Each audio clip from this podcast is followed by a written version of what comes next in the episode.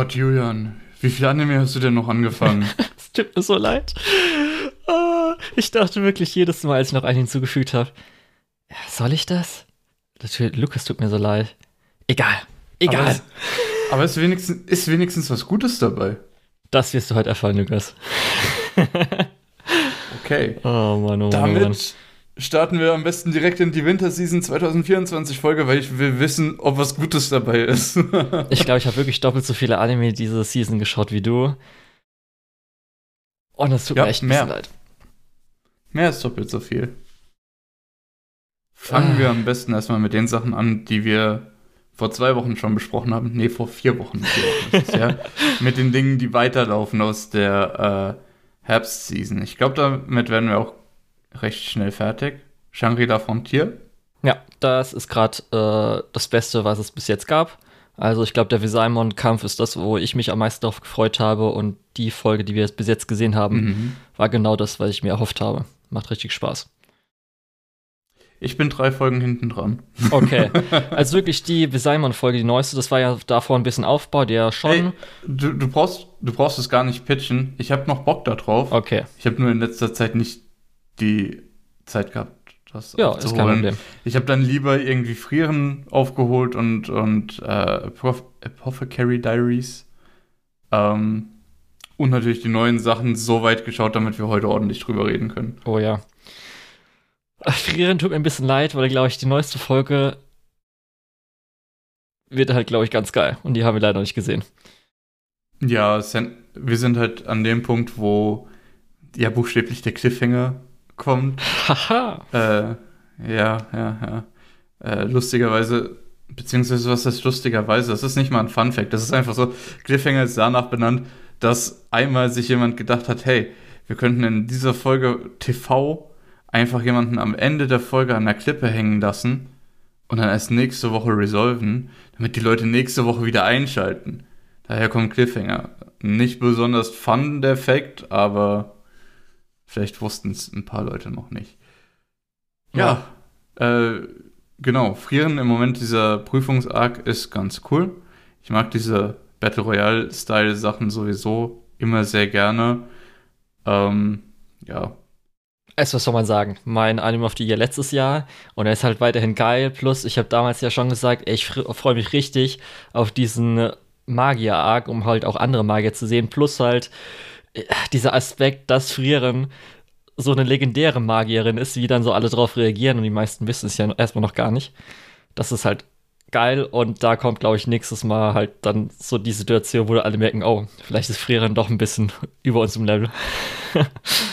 ja. Ja, den Moment hatten wir ja schon ein paar Mal, aber das ist trotzdem ein sehr guter Moment ja, immer. jedes Mal geil. Und ich muss auch sagen, ähm, in der letzten oder vorletzten Folge ist ja auch dieser Kampf zwischen Fern und ja, die haben alle so deutsche Namen, da kommt man leicht durcheinander. Ähm, es war nicht Land, aber die hat mit Steinen geschmissen. Du weißt, wen ich meine. ähm, ja, der Kampf zwischen Fern und ihr war ja auch die Situation, in der sie sich beschwert, dass Fern nur so Basiszauber benutzt.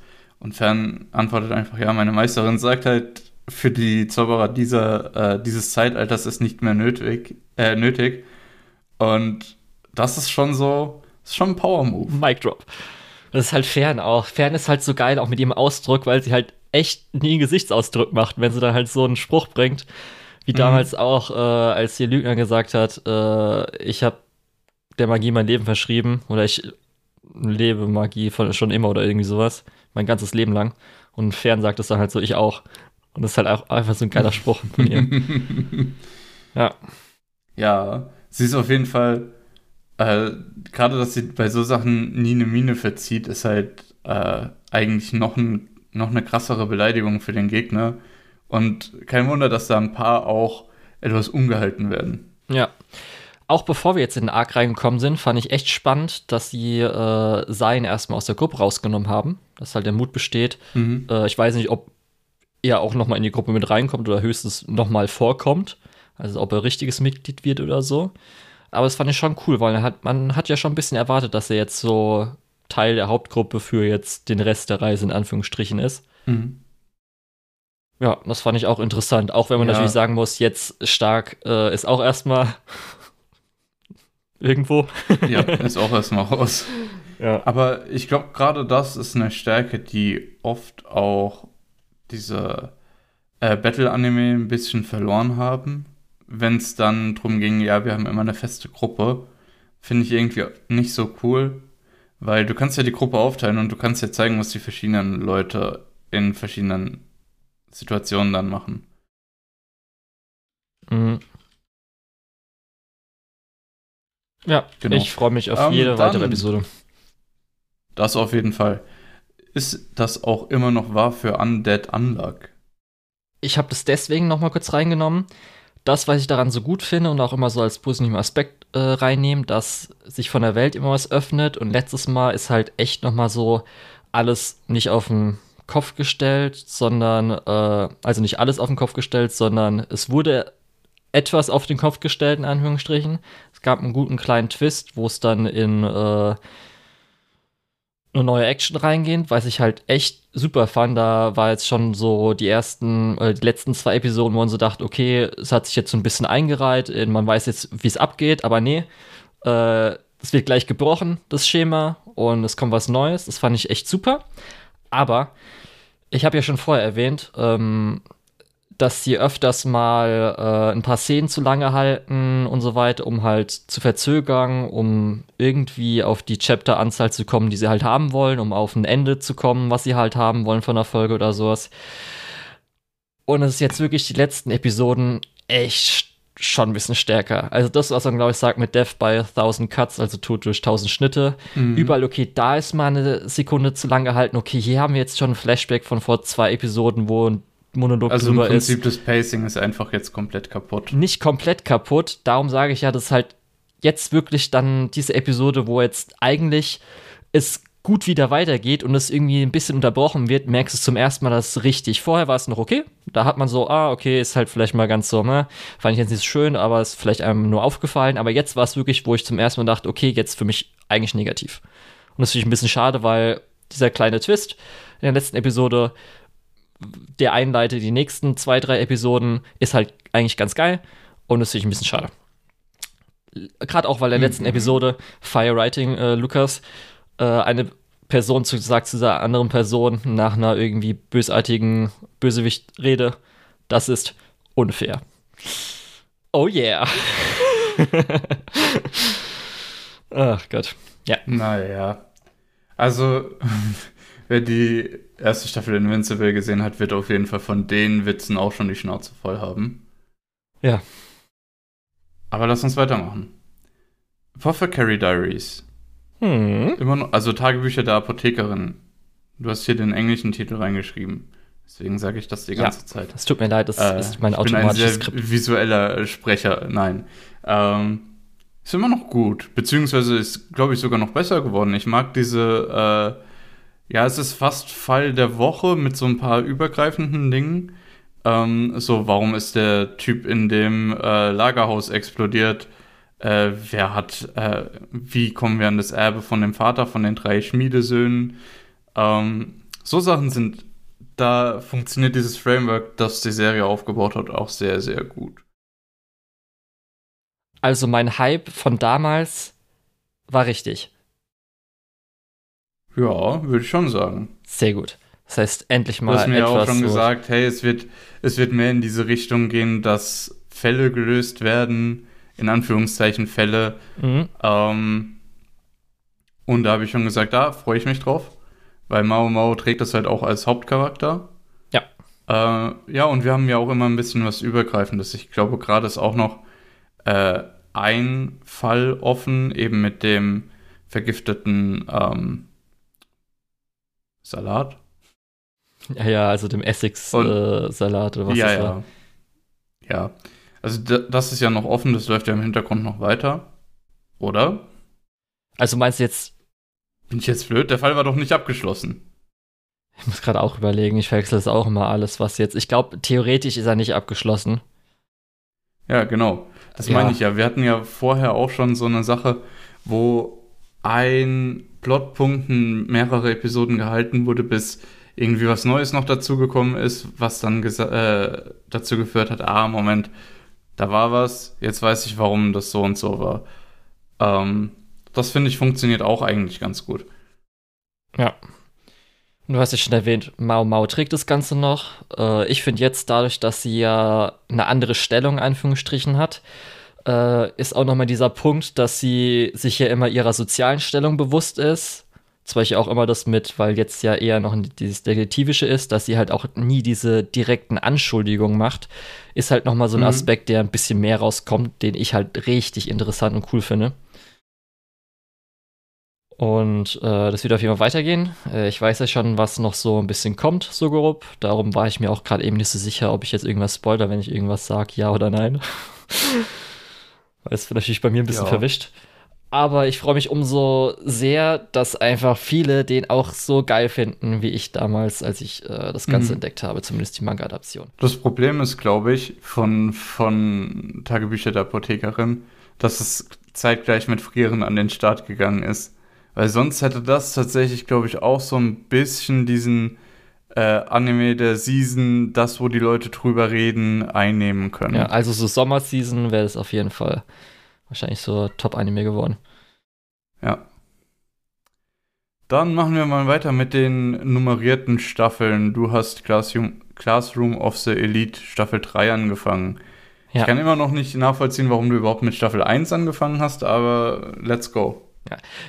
Wie die letzten zwei Male fange ich wieder damit an, der Anime fängt damit an, dass er immer am Anfang Zitat von Philosophen äh, schreibt und so heißt dann auch der Episodentitel.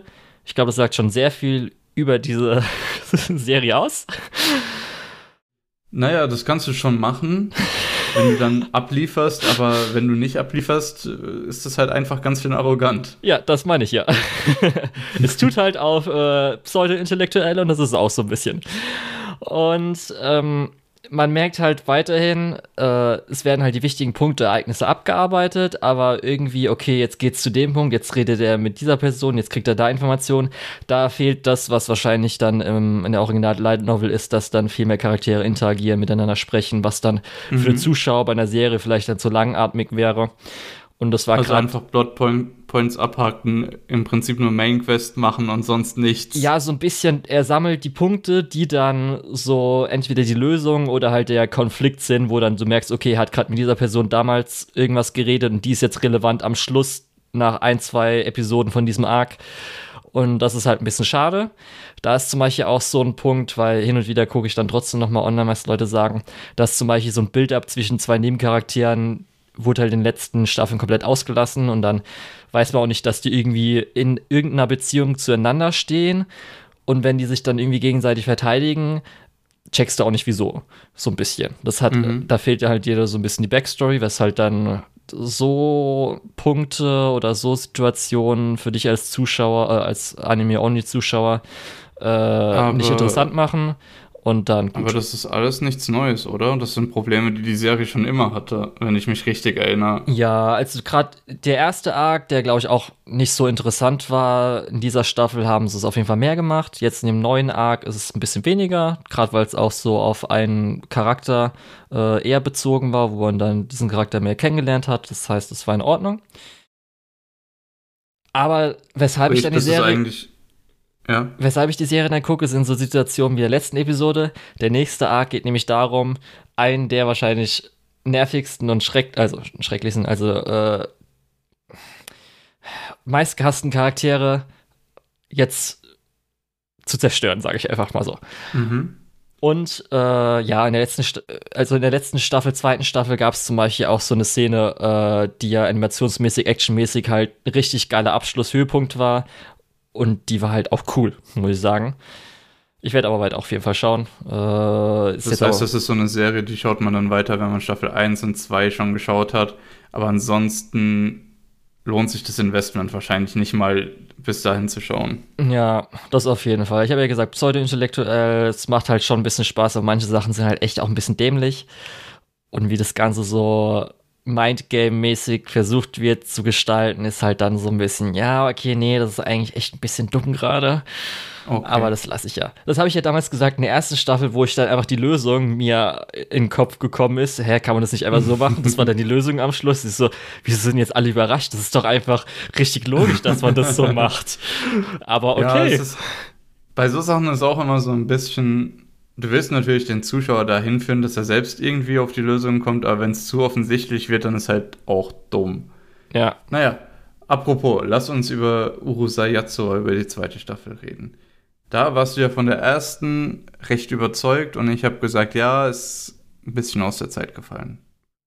Ich war, war ich so überzeugt? Also aus der Zeit gefallen habe ich, glaube ich, auch also so ein bisschen Also deutlich mehr überzeugt als ich, würde ich sagen. Ja, aber das halt, aber wenn wir das so sagen, wäre es ja aus der Zeit gefallen Scheiße. hast du auch gesagt, ja. Ja, also ich habe ja gesagt, erstmal, das ist auch eine Comedy-Serie, das heißt, manche Gags funktionieren, mhm. manche funktionieren leider nicht. Das ist so bei dem, bei anderen Sachen ist mal so, zum Beispiel bei äh, Eminence in the Shadow, wo ich die meisten Sachen eigentlich von Gags mäßig gut fand, aber hier ist schon so ein bisschen so, huh.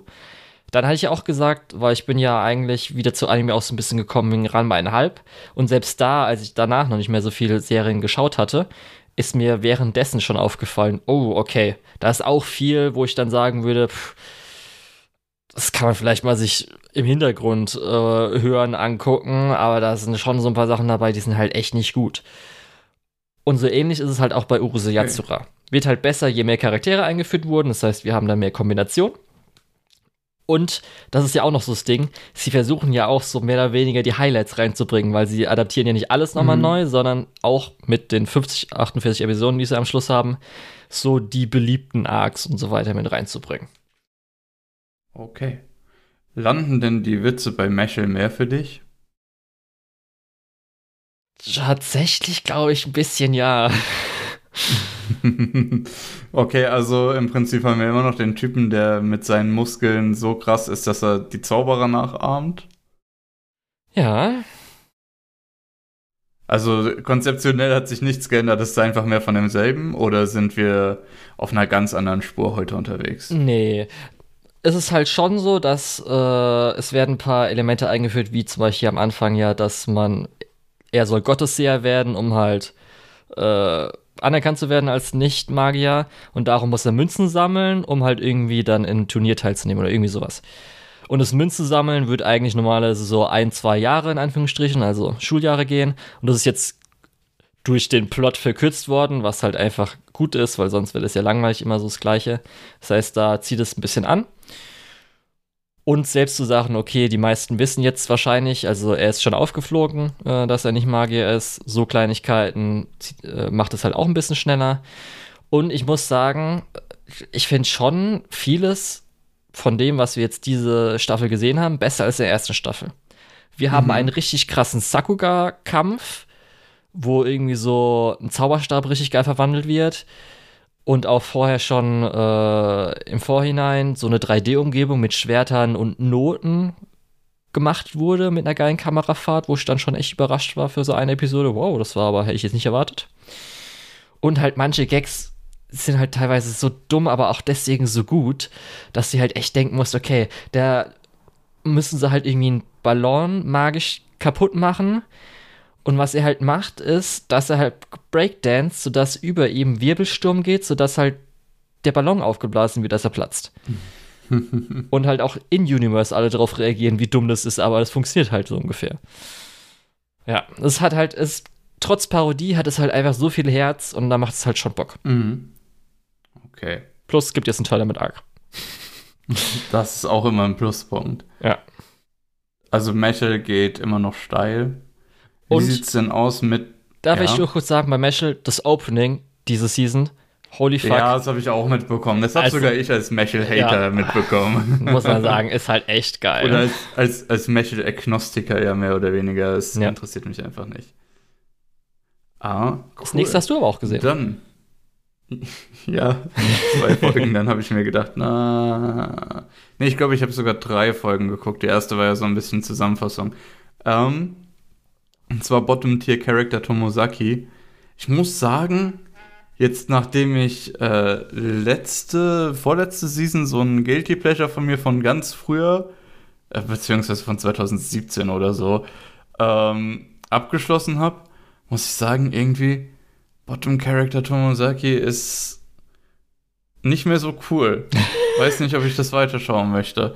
Beziehungsweise ich habe es auch schon getroppt. Okay. Ich muss auch sagen, wir haben ja in Staffel 1 schon so einen Konflikt zwischen ihm und ihr gehabt, mhm. wo ich gedacht habe, ah, okay, das ist jetzt wirklich so auch interessant, das ist so ein Höhepunkt von der Serie.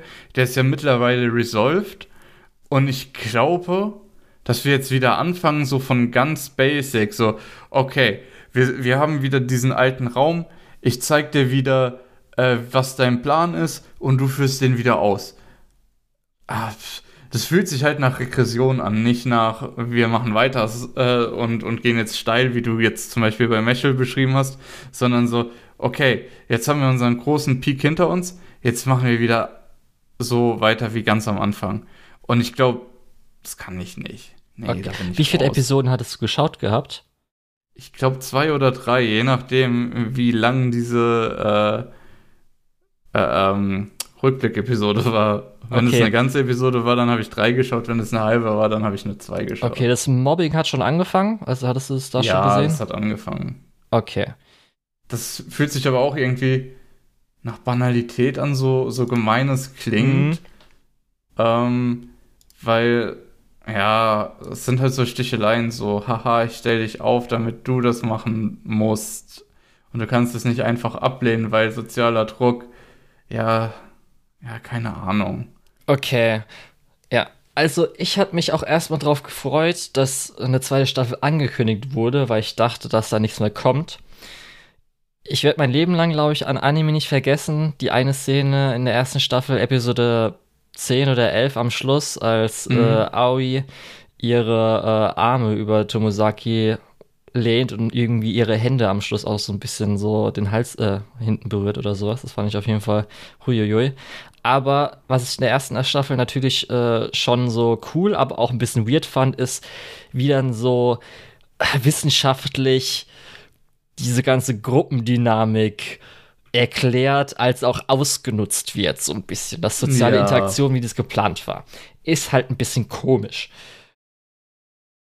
Ja, das, dieses Konzept ist irgendwie ganz cool, dass du irgendwie jemandem sagst, hey, soziale Interaktion ist auch gar nicht so schwer du machst dir doch so viele Gedanken um X und Y, mach dir doch einfach mal ein paar Gedanken darüber, dann wird es dir auch einfacher fallen. Äh, hilft natürlich Leuten überhaupt nicht, die alles zerdenken und sich denken, boah, die hassen mich alle, fuck. Äh, weil der da den Stuhl gerückt hat, als ich ankam, der wird mich hassen. Ey, der wollte mir eins reinwürgen oder so, keine Ahnung. Ja. Äh, für die Leute ist es natürlich gar keine Hilfe. ähm, aber für Tomosaki, der sich denkt, boah, es ist alles so unfair, äh, da kommen wir auch nochmal an den äh, Some 100-Typen zurück, äh, für den auch immer alles unfair war. Für die ist es natürlich auch irgendwo eine Nachricht, hey, guck doch dich mal um und überleg mal, was du vielleicht besser machen kannst. Aber ja.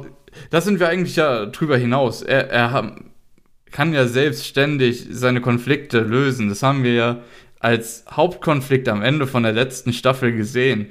Und deswegen fühlt es sich halt auch so kacke an, dass wir wieder im selben Raum sitzen, dass wir wieder mit derselben Kreide auf dieselbe Tafel schreiben. Ja, da komme ich gleich dazu, weil es hat sich auf jeden Fall stark noch verändert. Und worauf das Ganze hinausläuft, erkläre ich dir gleich. Aber ich muss nämlich auch sagen, die ersten zwei Episoden fand ich auch so, meh, weil da war ja dann auch das mit dem mit der Videospielästhetik, dass er jetzt irgendwie bei drei Leuten Informationen mhm. sucht, um sie zu überzeugen. Ja, und das, das fand ich so auch Punkt, eher da so. hatte ich dann aufgehört. Das fand ich nicht so gut. Mir hat besser gefallen, was man so gesehen hat, wie die Klassendynamik so ganz eklig war, weil auch wenn ich in der Schule eigentlich eine gute Klasse hatte, wenn du jetzt so überlegst, so, okay, es gab halt schon Situationen, Leute wurden natürlich auch irgendwie gemobbt und dann hat man sich vielleicht zurückgehalten, manche haben mitgemacht, manche haben dann äh, auch sich mal eingesetzt für jemanden, wie auch sich Grüppchen bilden und so weiter. Das ist halt alles, wenn du dir das mal so richtig überlegst, eigentlich, oh, für mich zumindest alles echt ein bisschen eklig. Weil, ist es auch. Das ist halt fand ich ganz gut so ein bisschen auch dargestellt, gerade auch bei manchen so Freunden, Bekannten, wo man dann so erfährt, okay, sozial miteinander auskommen, manche sind nett, manche haben so ihre Eigen äh, Eigenheiten im Freundeskreis, so Makel, die man auch, ja, okay, äh, guckt man mal so drüber oder ist vielleicht dann so im Freundeskreis die Person, die du auf Platz 5 von 5 nehmen würdest, aber ihr seid halt dann so der Freundeskreis. Manche magst du mal nicht so, manchmal findest du sie auch ganz okay. Populäre sind dann vielleicht auch mit nicht populären so ein bisschen befreundet und so weiter. Das finde ich eigentlich ganz cool. Ich muss ganz ehrlich sagen, so ein bisschen dieser B-Tier-Romance-Anime, ich traue dem auch nicht so ganz zu, das Thema ordentlich zu bearbeiten. Gerade wenn du sowas wie äh, Sangatsu no Line hast, wo dieses Thema ja auch mhm. groß aufgegriffen wird und richtig emotional und richtig äh, mit Tiefgang. Äh, da kann sowas halt nicht mithalten, will's ja auch gar nicht, aber das tut dem Thema halt vielleicht auch ein bisschen Unrecht und lässt das alles irgendwie ein bisschen trivial wirken. Ja. Aber mit Episode 3 habe ich ja schon angesprochen, es kommt ja so ein Mobbing-Thema mit rein. Und war schon in Episode 3, dass sich Hanabi Erika entgegengesetzt hatte. Ja, oder? Hm, ich weiß es nicht. Ich Weil das ist dann so der Kniff, nämlich. Ich habe notiert, dass ich bis äh, Folge 2 geschaut habe. Okay, dann hast du es, glaube ich, noch nicht gesehen. Weil es wird ja. ja. kurz dann so gezeigt, dass jetzt dann das eine Mädchen wahrscheinlich von Erika auf dem Kicker ist, also die recht ruhige, introvertierte. Und mhm. Hanabi war ja die Freundin von äh, Aoi bzw. Minami oder Mimimi, ja. Die ja sehr äh, forsch ist. Das heißt, sie sagt sofort immer, äh, was sie denkt, als auch sie ist recht gerechtigkeitsbewusst. Und, sie, äh, und nachdem es halt so ein paar Mal ging, fängt es dann halt an, dass äh, sie halt Erika sagt, hier, hör mal auf, was soll denn der Mist? Das macht man nicht. Und dann ist sie auf dem Kicker. Weil vorher hat Aoi dann auch gesagt in Episode 3, ich weiß, oder auf Episode 2 vielleicht schon, wir kümmern uns nicht drum, das wird sich äh, auslaufen. Erika lässt es dann irgendwann, was ja auch schon Fumia irgendwie, also Tomosaki, kacke fand. Also da war, hat man mhm. ja schon ein bisschen Konflikt zwischen den beiden gehabt, dass Aoi, okay, schon ein bisschen berechnend distanziert. Ja, okay, das muss sie jetzt so ein bisschen aushalten. Jetzt kommt aber ihre Freundin mit ins Spiel. Was halt einfach nie stimmt. So, ja, aber Mobbing hat keinen Endpunkt. Ja, aber dann kommt jetzt halt die Hanabi-Situation, weil sie sagt es halt jedes Mal. Und dann fangen halt so Kleinigkeiten an, so kleiner Psychoterror, dass halt irgendwie äh, wird halt mal das Möppchen runtergeworfen oder halt, wenn am Tisch vorbeigegangen wird, wird halt der Tisch getreten oder irgendwie so weggemacht und dann so, tut mir leid. Und sie sagt es halt jedes Mal. Und da fand ich ganz interessant so ein bisschen auch die Klassendynamik, dass es halt nicht unbedingt umschlägt mit auf Erika, die ja dann die starke Person in der Klasse ist, die halt dann mobbt, sondern dass dann irgendwie auch so ein bisschen umschickt, so Hanabi, ja, du musst dich jetzt nicht jedes Mal so aufregen, sie knallt nur ein bisschen an einem Tisch oder sowas und das dann so ein bisschen auch sich die Klasse gegen sie stellt. Weißt Aber du, nur so leicht im Hintergrund. Lu lustig, dass ich gerade no Line erwähnt habe, weil da passiert das auch. Die ja. Leute, die für das Mobbing-Opfer sich aussprechen, werden dann das nächste Ziel komisch. Es ist fast so, als würde Mobbing so funktionieren. Ja. Weil du kannst ja niemanden haben, der sich dagegen stellt. Genau. Hier ist halt noch das Ding, weil sie sich halt so sehr wehrt und halt Erikas Charakter wird noch ein bisschen angesprochen. Aber jetzt kommt zu de kommst zu dem Punkt, den du, glaube ich, gemeint hattest. Weil Aoi ist jetzt so ein bisschen Zwiespalt, weil sie versucht dann so im Hintergrund ein bisschen was zu weichen, aber sagt, dass es sich hoffentlich ausläuft. Aber man merkt ihr schon, okay, jetzt wo es Hanabi ist, will sie eigentlich nicht mehr die Strategie machen wie bei der anderen Person, was ja schon ein bisschen, okay, äh, wieso jetzt nur, weil es deine Freundin ist? Was ist denn da los? Aber ähm, Tomosaki sagt halt, nee, äh, auch wenn du sagst als Expertin, es wird anders gemacht, nee, ich will jetzt Hanabi direkt helfen. Und da kommt jetzt nämlich mit, du gesagt hast, dass eine Regression ist, würde ich jetzt nicht sagen, weil jetzt Tomosaki äh, mehr oder weniger die Aoi-Figur für Hanabi. Das heißt, er trifft sich mit ihr und versucht jetzt ihr so ein bisschen beizubringen, was er gelernt hatte, was auch seine ähm, äh, jetzt sein, seine Lebensansicht so ein bisschen ist und versucht dann so, sie sozial zu integrieren. Das heißt, da kommen dann auch alle anderen Charaktere so alle ein bisschen rein, die, das Gan die dem Ganzen helfen mhm. und so mhm. weiter. Bis der letzten Episode. Holy fuck, Lukas. Weil Erika oder man weiß es nicht genau, vielleicht ihre Gruppe hat übertrieben und Aoi hat ja gesagt, sie wollte sich raushalten, aber merkt, okay, Tomosaki anscheinend hat vielleicht eine gute Wahl getroffen, weil irgendwie klappt es jetzt schon. Hanabi kommt auch aus ihr raus und hat jetzt auch ihren Freundeskreis vergrößert, vielleicht weil sie ein bisschen falsch oder sowas. Aber es passiert äh, etwas Und dann sagt sie, das werde ich ihr nicht verzeihen. Wie sie es auch schon sagt, ihr werdet es nicht verzeihen. Und in der neuesten Episode, holy fuck, Lukas. Okay, dann muss ich vielleicht auch noch mal reinschauen. Das äh, war einfach ich, ich eiskalt sagen, durchorchestrierter sozialer Mord, was Aoi gemacht hat. Also, also ich muss sagen, ähm, dann waren meine Befürchtungen tatsächlich nicht richtig. Dann schaue ich vielleicht doch noch mal rein. Weil zum einen, wie du schon gesagt hast, dieses Videogamifizierte mhm. Grafik-Ding, wo er dann durch die Gegend läuft und irgendwie bei den Leuten Informationen sammelt, das fand ich schon echt nicht so cool. Dann, wie gesagt, diese gefühlte Regression, dass wir mhm. nochmal im, im Prinzip dasselbe machen. Ich habe es ja vorhin schon erklärt. Ähm, aber es ist wie in diesem Meme mit dem Typen, der auf die Diamanten zu Pickaxe. ja. Äh, und kurz vorher dann sagt, nee, ey, lohnt sich nicht mehr.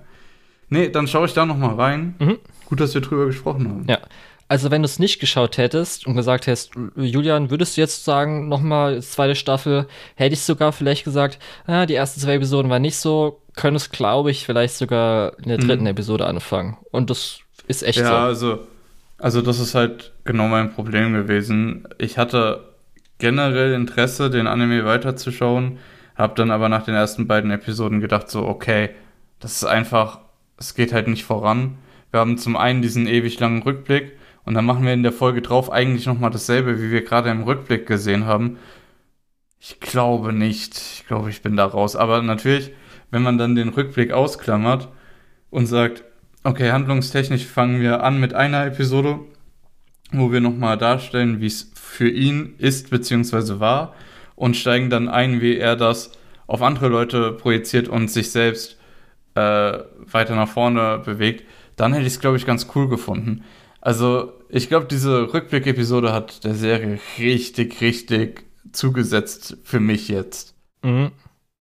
Weil das hat das Ganze dann doch nochmal irgendwie regressiver wirken lassen, als es letztendlich ja. war. Also man hat auf jeden Fall letzten drei Episoden gemerkt, äh, was halt Tomosaki gelernt hat und äh, mhm. sich auch Hinami entgegengestellt hatte die letzte Episode hat auch damit jetzt geendet, weil halt man gemerkt hat, oder Tomosaki gemerkt hat, wie manipulativ bösartig halt Aoi sein kann und dass auch der Konflikt, der halt vorher war mit, okay, sie hilft ihr nicht, aber ihrer Freundin, was ist da jetzt los? Mhm. Dass man jetzt wahrscheinlich in den nächsten Episoden auch über sie, ihren Hintergrund so ein bisschen erfährt, weil er jetzt auch so sagt, er weiß gar nichts über sie und er will jetzt wissen, wer ist Hinami Aoi. Und das wird, glaube ich, okay. ganz interessant. Das hört sich schon spannend an. Ich glaube, ich steige da wieder ein. Okay. Wo ich aber höchstwahrscheinlich nicht wieder einsteigen werde, ist Fire Hunter. Oh, da kam heute auch gehört, eine neue News, Lukas. Ich habe gehört, ich weiß nicht, vielleicht bestätigst du es mir jetzt, dass es im Moment sehr KI-generiert aussieht. nee, das ist wirklich nur, du kannst dich vielleicht noch daran erinnern, in der ersten Staffel gab es ja diese ja. Visuals zwischendrin, wo dann ähm, ja. so ganz äh, detailliert mit, mit irgendwie so bestimmten Farben und so weiter halt. So Holzschnittmäßig war das. Ja, irgendwie so Visuals gezeigt wurden, wo halt mhm. dann kurz drüber geredet wurde, um halt so ein, zwei Aktionen zu zeigen, ohne halt was zu animieren, um halt äh, bisschen zu sparen. Äh, oder vielleicht irgendwie Zeit zu kriegen und so weiter. Anscheinend. Ja, gut, stilistisch war das so cool und das waren in der Regel auch eher so ähm, Exposition-Nummern, dass genau. es ganz gut funktioniert hat, ne? Ja. Und anscheinend davon sind jetzt ein paar äh, wahrscheinlich KI animiert gewesen. Nicht alle. Ich glaube, gerade die, die diesen gleichen Stil hatten wie in der ersten Staffel nicht. Aber andere, die auch storymäßig eingesetzt wurden, die ich zumindest auf den ersten Blick damals ganz cool fand. Aber genau, weil da wurde halt so auf Sachen geachtet, natürlich, wie man es kennt, also, auf irgendwie die Hände und auch yeah. wie irgendwie Sachen ineinander übergehen. Es wirkt für also mich jetzt auch so, einfach dass noch mehr gespart.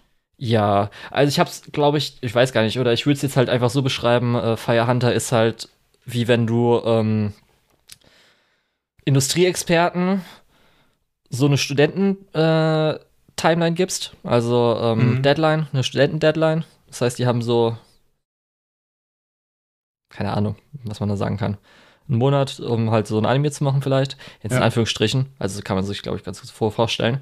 Das heißt, es wird halt versucht, ähm, weniger zu animieren oder halt nur die Sachen, die halt wichtig sind ich gucke es ja nur weiter, weil ich halt die Story cool finde und hoffe, dass sie vielleicht abgeschlossen wird in Staffel 2, weil ich will unbedingt sehen, wie unser Hauptcharakter, also unser kleines Mädchen, zur Königin der Feuerjäger wird. Das ist eigentlich das Einzige, weshalb ich das noch weiter schaue. Weil ich finde ja Design auch einfach so geil. Ich liebe es halt so sehr. Ja, aber so großartig, also kann ich glaube ich jetzt nicht so viel erzählen. Ist jetzt auch nicht. Also am Schluss sind die Spinnen gekommen, das heißt irgendwie die einen bösen Gegner. Das Göttergeschlecht tritt jetzt in Aktion. Wir haben ja erfahren, dass die große Flamme ist irgendwie so ein Satellit, der auf die Erde stürzt. Und jetzt wird gerade äh, die Stadt überrannt. Ja. Okay. Also lieber nicht weiterschauen. Also du so Also jetzt nichts, wo ich sagen würde, ey, Lukas, guck's mhm. weiter an. Nee, überhaupt nicht. okay, habe ich mir gedacht. Dann sprechen wir über Dangers in My Heart. Ich dachte, du hättest den gedroppt, bin aber verwechselt es aber, glaube ich, mit dem Mädchen, was seine Brille vergessen hat. Ja. Ähm, wie ist denn Dangers in My Heart? Die beiden Staffel sind so zwei. fucking süß! Oh, okay, so also können wir weitermachen. Oh, das, das ist, ist so gut. wundervoll, Lukas. es ist einfach fucking großartig. Also wirklich, ich habe ja schon gesagt, gerade mit der Endepisode vom letzten Mal ist halt einer der besten Romcoms, die es so gibt. Mhm. Die ersten drei Episoden war halt schwierig, was halt viele auch gesagt haben, aber danach, es wird nur besser. Es wird halt nur besser. Holy fuck. Plus dieses Gimmick, was, äh, wenn es zum Ende hin gibt und halt zu dieser Karte, das heißt ja auch Karte, also wie es deutsche Karte, der Aufbau mit der Musik zu diesem Eye-Catch. Holy fuck, es ist jedes Mal so fucking geil. Es ist ja auch hier von, äh, also die Musik von äh, Kensuke Ushio. Das heißt, mhm. das ist halt einfach schon mal mega. Plus, jetzt kleiner Spoiler, es kommt, glaube ich, jetzt schon so langsam, dass sie jetzt in den nächsten paar Episoden ein Paar werden. Das heißt, wir haben jetzt nicht lange gebraucht. Und es ist halt jedes Mal, oh, es ist so herzerwärmend süß. Es ist so wundervoll. Plus werden halt auch so Geschehnisse aufgegriffen, aufgearbeitet, so kleine Dinge, die irgendwie Teenager verunsichern. Es ist einfach so, oh. Ach, wundervoll. Also einer der besten Anime dieser Season. Mhm. Und wenn man Romance mag, sollte man sich das angeschaut haben. Ach, es ist, ach, es ist wirklich, ey, Lukas, kommt mir auch so vor, dass es noch mal besser aussieht, zum Beispiel es baut sich auch mehr auf, dadurch jetzt Charaktere jetzt andere Beziehungen zueinander haben, neue eingeführt wurden. Ach, es ist einfach so echt so schön wundervoll. Auch noch weiterhin cringe, aber als Teenager ist man in bestimmten Aspekten einfach cringe und passieren Sachen, die man echt so, oh, ist aber echt so toll. Beiden sind einfach so ein tolles, süßes Paar. Wundervoll. Mhm. So. Noch was zu Dangers in My Heart? Ja es gab auf äh, Amazon Prime, weil es läuft auf Amazon Prime, weshalb mhm. auch immer, äh, noch eine OVA, die habe ich mir auch angeguckt. Das war einfach nur, glaube ich, Blu-ray-Extras, irgendwie so zwei Minuten Clips. War ganz nett auf jeden Fall, ist auch ganz schön. Aber ist natürlich nicht so plotmäßig. Dann würde ich nämlich jetzt anfangen. Kurz Disclaimer. Wir werden, also ich werde jetzt gleich über Solo-Leveling reden. Ich und dachte. ich rede nur über den Anime, ich rede nicht über den Manhwa. Der Manhwa, ich glaube euch, das ist der beste Manhwa aller Zeiten. Also ernsthaft, ich glaube ah. euch das. Weil ich werde mir das nicht anschauen, ich werde nicht dazu kommen, das zu lesen. Ich habe ein bisschen mit Manhwa-Lesern gesprochen, die einige meiner Kritikpunkte am Anime auch unterstützen und sagen, ja, im, äh, im Manhwa ist es nicht so. Da ist es nicht so schlimm. Da ist das Pacing viel besser und so weiter und so weiter. Ähm, aber es ändert nichts daran, dass der Anime ja mal richtig, richtig mies ist. Also, der ist richtig furchtbar. Und diese 8,4 auf Mal oder was das ist, kann ich null nachvollziehen.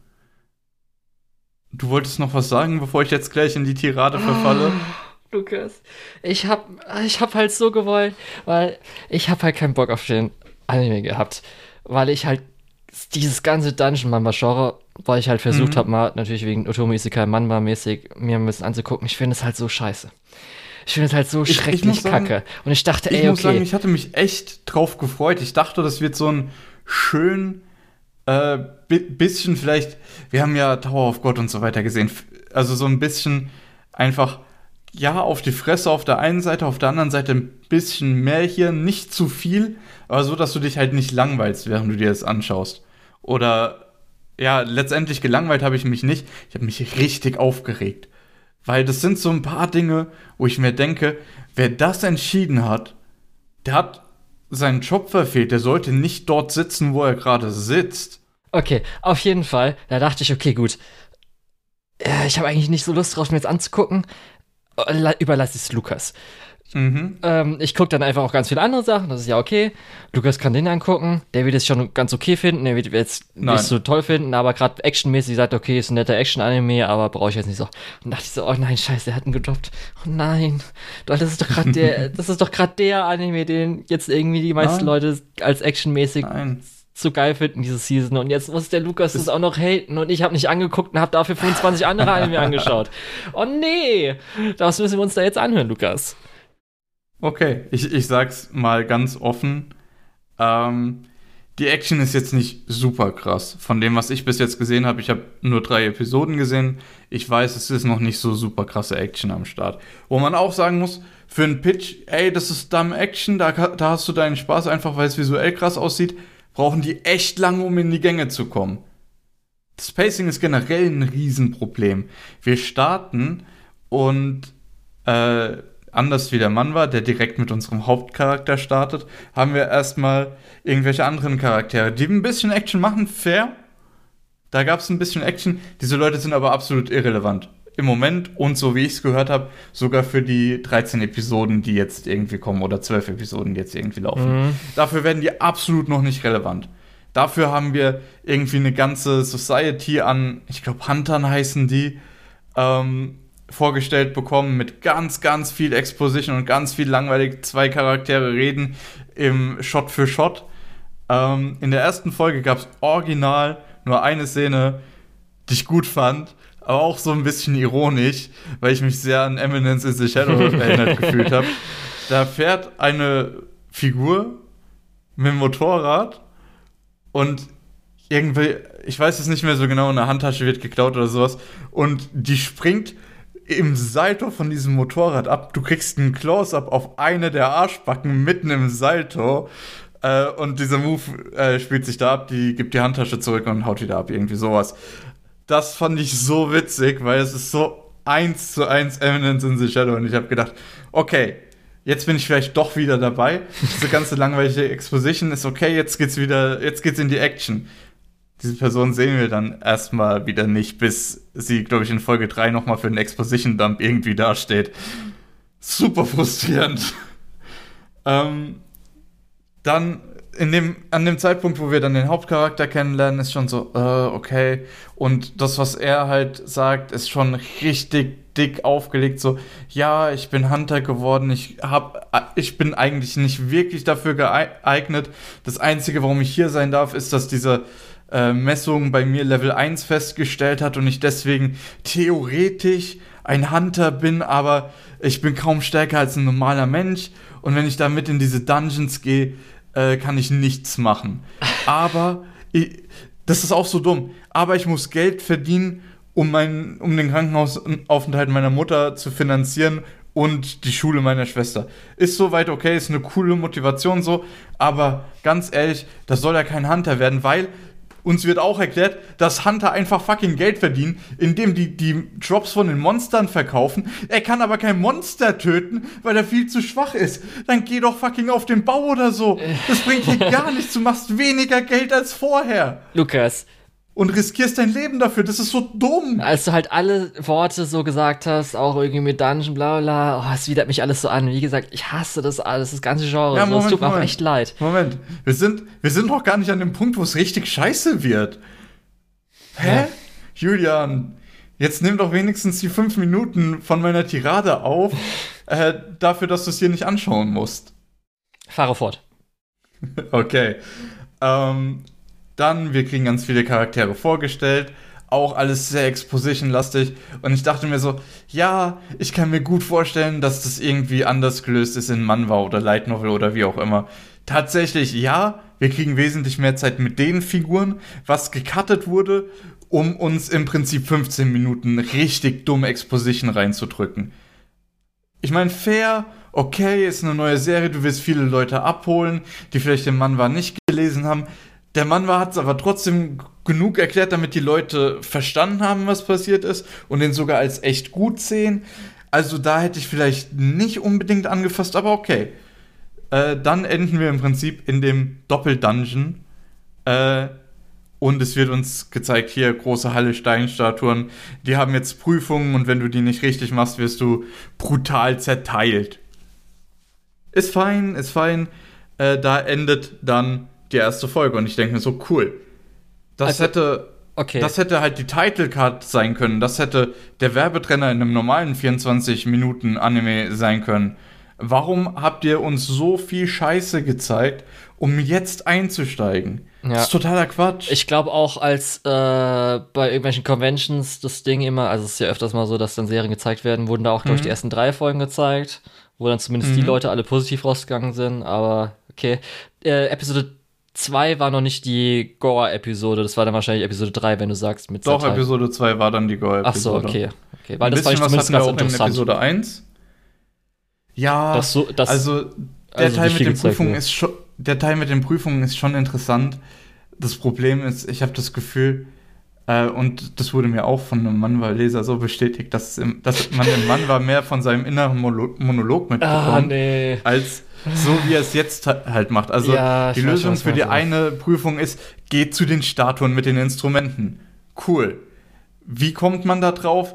Äh, Im Prinzip wurde gesagt, ja, äh, äh, worship deinen Gott und dann sein Gedankenprozess im Manwa war, ja, und da gehört Musik dazu und etc. etc. Scheint wohl schlüssig gewesen zu sein, aber im Anime sagt er, oh, diese Engel haben Instrumente, äh, diese Figuren haben Instrumente, lass uns zu diesen Figuren stellen.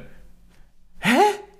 Beziehungsweise, Moment, lass uns zu diesen Figuren stellen. Oh, der mit der Trompete macht Geräusche, wenn wir davor stehen. Lass uns aufteilen und alle, uns alle vor diese Figuren stellen. Das war die Lösung so. Okay, cool bisschen random. Ich kann nicht ganz nachvollziehen, dass die Hauptfigur eigentlich super clever sein soll, weil das ist eigentlich so, ich bin über die Lösung gestolpert. Multiple-Choice-Test, ich habe richtig angekreuzt. Cool. Ja. Ähm, ja. Aber da, da hört es halt auch noch nicht auf, weil das, was mich am meisten stört, ist, dass diese gesamte Hunter-Nummer ist super gamified. Einfach, du hast Level oh, und so weiter. Sag's nicht. Oh. Mo Moment, Moment. Das ist ja gerade das Lustige. Es ist super gamified, du hast Level und so weiter, aber der Twist daran ist, du kannst dein Level nicht ändern. Das heißt, du hast ein Level im Prinzip an magischer Energie oder so oder an, an Adventure-Kraft. Keine Ahnung, wie du es nennen willst, ist mir auch egal. Ähm, ist auch in der Serie total ominös. Ähm, und das kannst du nicht ändern. Du kannst zwar ein zweites Erwachen haben und dann kann das nochmal mehr sein, aber das haben nur 0,01% aller äh, Hunter. Ist okay, alles fein, ist akzeptiert. Das, ja, okay. Dann bekommt er aber von den Dingern in dem Dungeon irgendwie eine zweite Chance und dann sieht er so Bildschirme in seiner Vision und er kann seine Stats einsehen und er kann seine Stats buffen und dies und das. Und das ist so dumm. Das ist so Bullshit gamified. Äh, also einfach richtig dumm. Äh, dann bekommt er irgendwie die Quest, hey, lauf jeden Tag 10 Kilometer, mach die One Punch Man äh, Trainingsroutine als Daily Quest. Er nimmt die Quest an, liegt aber im Krankenhaus und sagt, alles klar, dann mache ich das halt morgen. Ähm, und wird dann als Strafe durch eine Wüste gejagt. Es wird angezeigt so vier Stunden und ich denke mir so, hey, cool, jetzt ein bisschen Action, das wurde mir ja versprochen. Äh, man kann ja auch actionreich weglaufen und ohne Spaß, das schaltet irgendwie zwei, dreimal hin und her und zeigt ihn dreimal für zwei Sekunden rennend und dann ist er wieder zurück. Ich denke mir so, hä? Zeig mir doch, zeig mir doch, dass dieser Charakter so viel cleverer ist als andere Leute. Zeig mir das doch, das soll doch so sein, oder? Weil im Moment hat er noch nichts Cleveres gemacht, noch gar nichts. Wieso? Das wär, ihr hattet jetzt drei, viermal die perfekte Gelegenheit. Ich glaube, Manwa ist es besser, von dem, was ich gehört habe. Aber der Anime zeigt das halt nicht. Und deswegen kann ich überhaupt nicht nachvollziehen, wie Leute den Anime abfeiern können. Ja. Dann macht er auf jeden Fall dieses Training mhm. und wir, wir bekommen halt einfach nochmal Exposition, dass uns jemand sagt, also erstmal, die Exposition in Folge 3 ist sowieso super dämlich, weil wir im Prinzip schon ein Flashback zur Exposition in, Stuf äh, in Folge 1 haben, was eine ganz andere Nummer ist, die richtig dämlich ist. Aber da will ich gar nicht so tief einsteigen. Ähm, Was viel interessanter ist, ist, dass wir Exposition bekommen. Hunter können zwar ihr Level nicht erhöhen, aber sie können ihre physikalischen Attribute trainieren wie ganz normale Menschen. Und ich denke mir so, wie ist, wie ist, wie ist, warum ist noch niemand auf die Idee gekommen? Wahnsinn! Du kannst einfach stärker werden, so.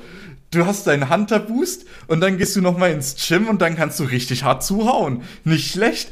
Warum geht niemand von diesen fucking Huntern ins Gym? Die chillen einfach nur den ganzen Tag da rum und gehen regelmäßig in so einen dummen Dungeon. Das. Ich verstehe es nicht. Es ist, als hätte keine der Figuren in dieser Welt irgendeinen Gedanken in seinem Kopf, der nicht direkt zum Plot beiträgt. Es ist richtig schlecht geschrieben. Und nochmal, ich habe es schon vier, fünf Mal gesagt, ich glaube euch, dass der Mann war besser ist, weil ich kann mir nicht vorstellen, dass der schlechter ist. Und die Inszenierung vom Anime ist auch so viel schlechter oder so schlecht, dass ich euch absolut abkaufe, dass der Mann war besser ist. Aber das ändert nichts daran, dass der Anime scheiße ist. Das ist keine 8 von 10, Leute. Und ich fühle mich gerade.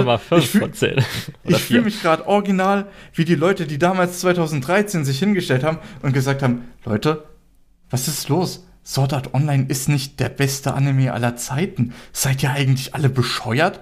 So fühle ich mich gerade. Und ich will jetzt nicht mich hinsetzen und ein dreistündiges Video-Essay über die ersten drei Folgen machen, aber ich könnte. Und das ist das Problem.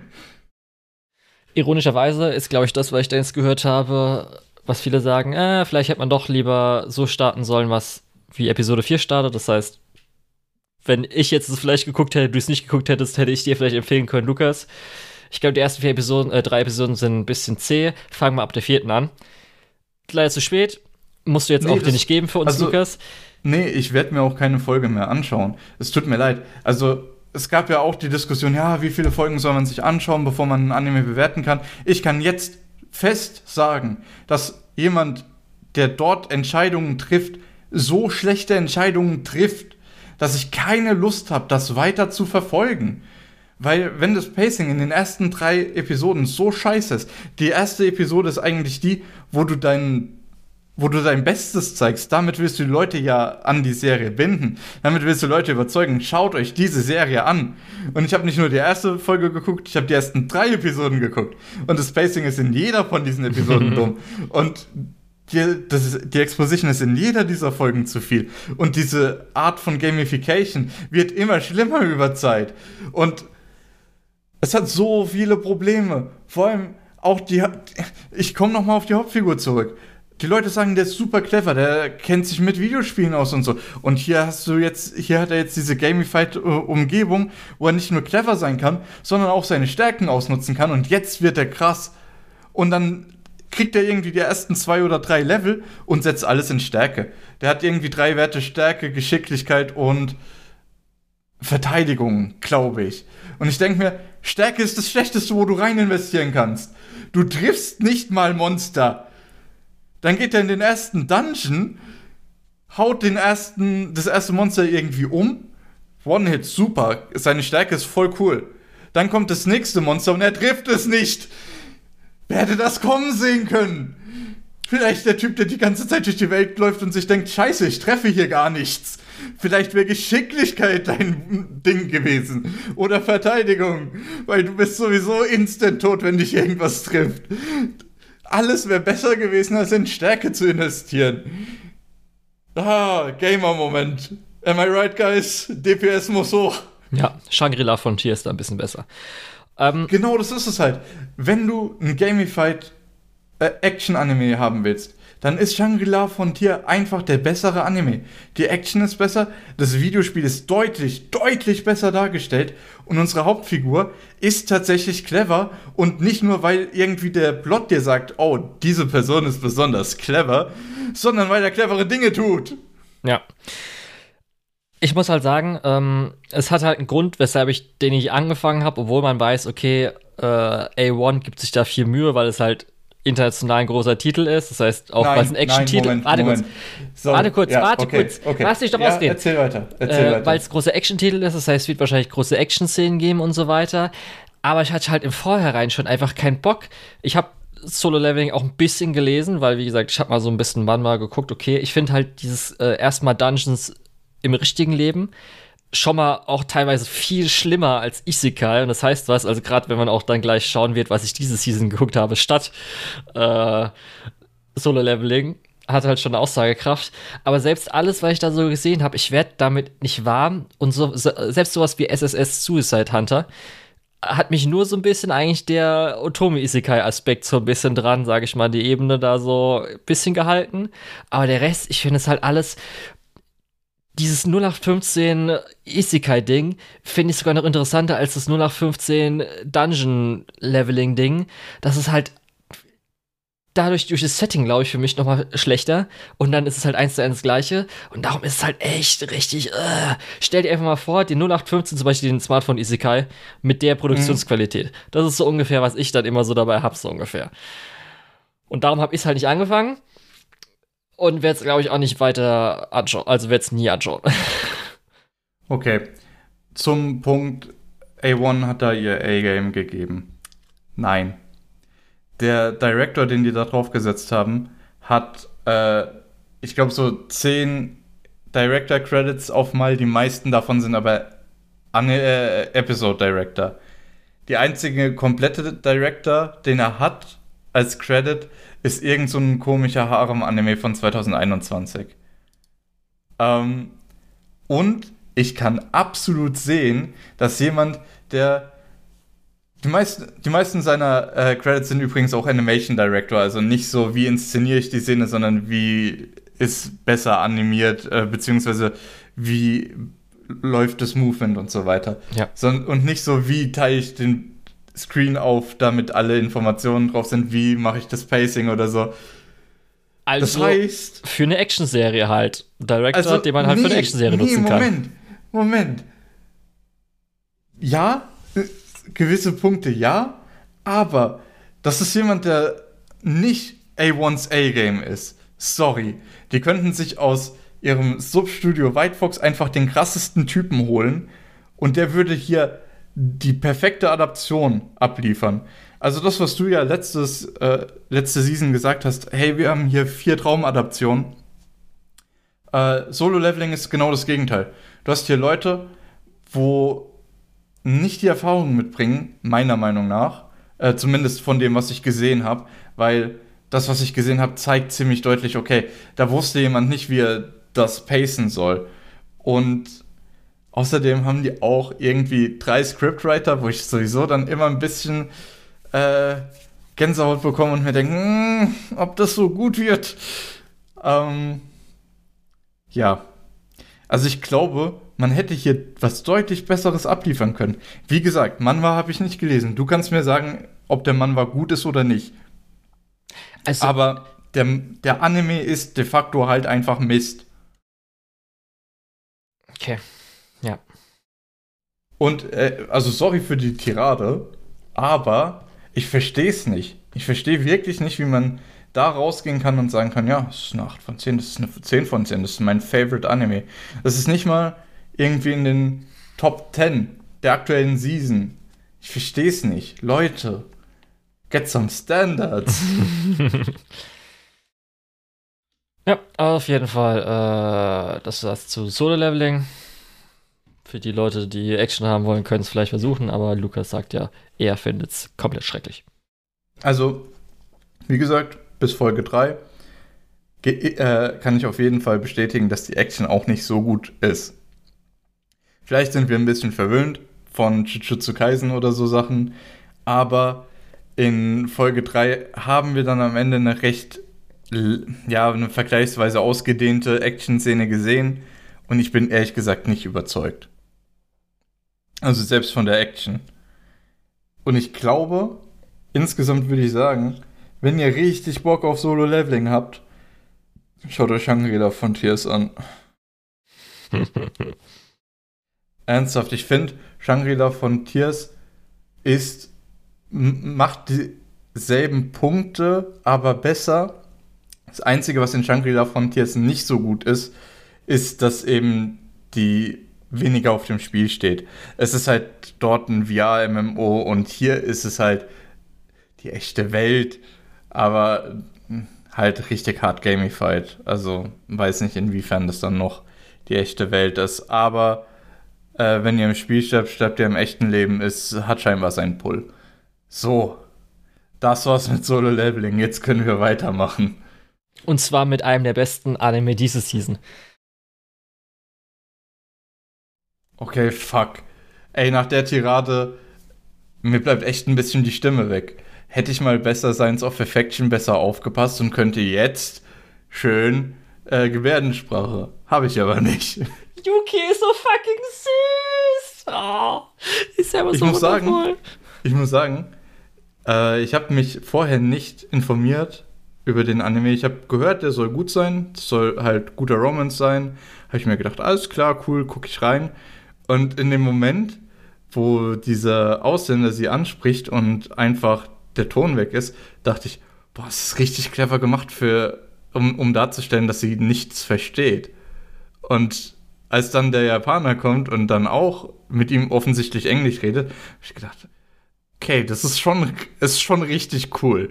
Als er dann mit ihr Japanisch redet und es immer noch so ist und ich so, ah, okay, die ist taub. Alles klar, gut. Oh, ey, ich einfach nur die Charakteranimation, die man mit der Gebärdesprache machen kann, auch schon gesehen hat. Oh, es ist einfach so wundervoll. Das ist genau das, was ich sehen will.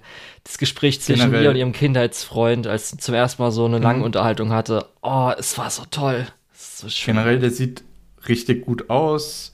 Wir haben diese Romance-Sache. Der Plot ist auch etwas entschleunigt und jetzt nach der Tirade werden Leute sagen, ah, oder ist er einfach schlecht gepaced?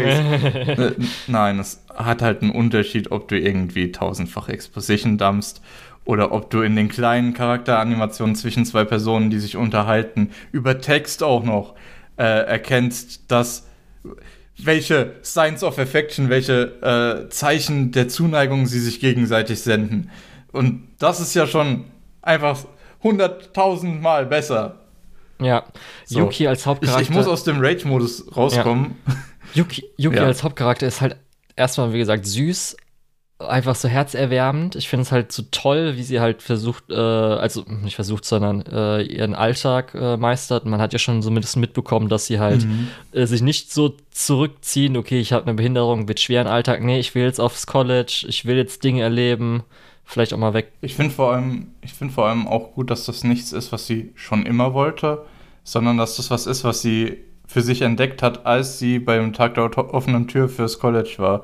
Und äh, dann auch nochmal, als sie ihn kennenlernt ähm, und er so viel rumreist, dass sie sich denkt, okay, meine Welt ist super klein, ich will eigentlich noch weiter raus. Ich will mehr sehen, ich will mehr erleben. Ja. Und, Und ja. das zieht sich jetzt dann auch weiter, dass sie halt einfach so toll proaktiv ist. Zu Mhm. dann jetzt äh, Utsumi. Und ähm, ich fand auch schon interessant einfach, dass sie, also die Mangaka, ich weiß nicht, ob es oder ist ein Light Novel, ist ein Manga, äh, die Person hat ihr halt äh, vom Character Design ja auch die Hörgeräte gegeben, wo man jetzt, glaube Mhm. ich, die meisten Leute erst mal denken würde, okay, sie hat Hörgeräte, das heißt, sie hört ja was.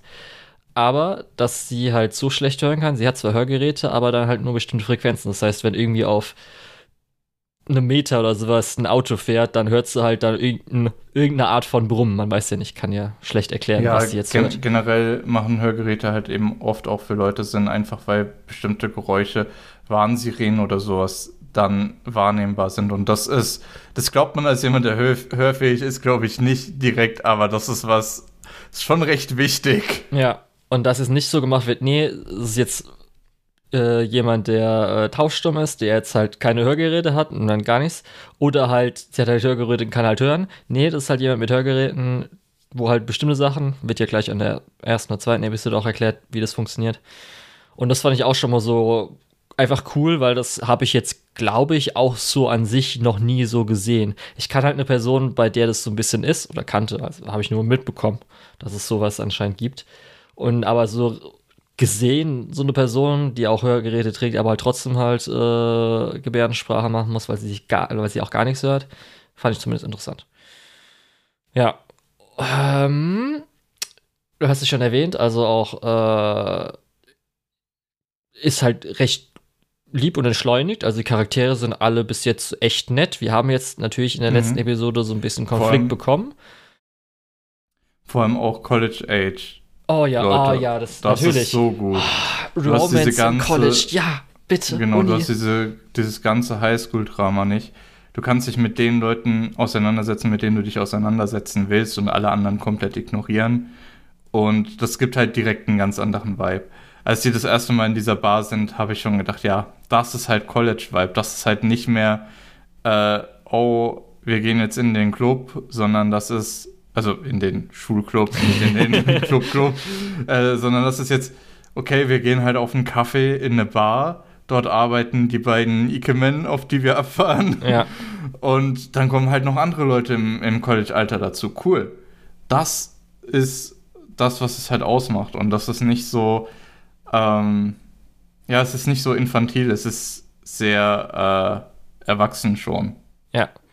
So der größte Negativpunkt, oder eigentlich zwei, ist einmal, finde ich, schon ein bisschen das Klischee mit dem Tsundere, in Anführungsstrichen, Kindheitsfreund, der ihm halt, äh, der ihr halt Sachen kaputt machen will, weil er sie vielleicht zu sehr beschützen will, finde ich eher so, meh. Mhm.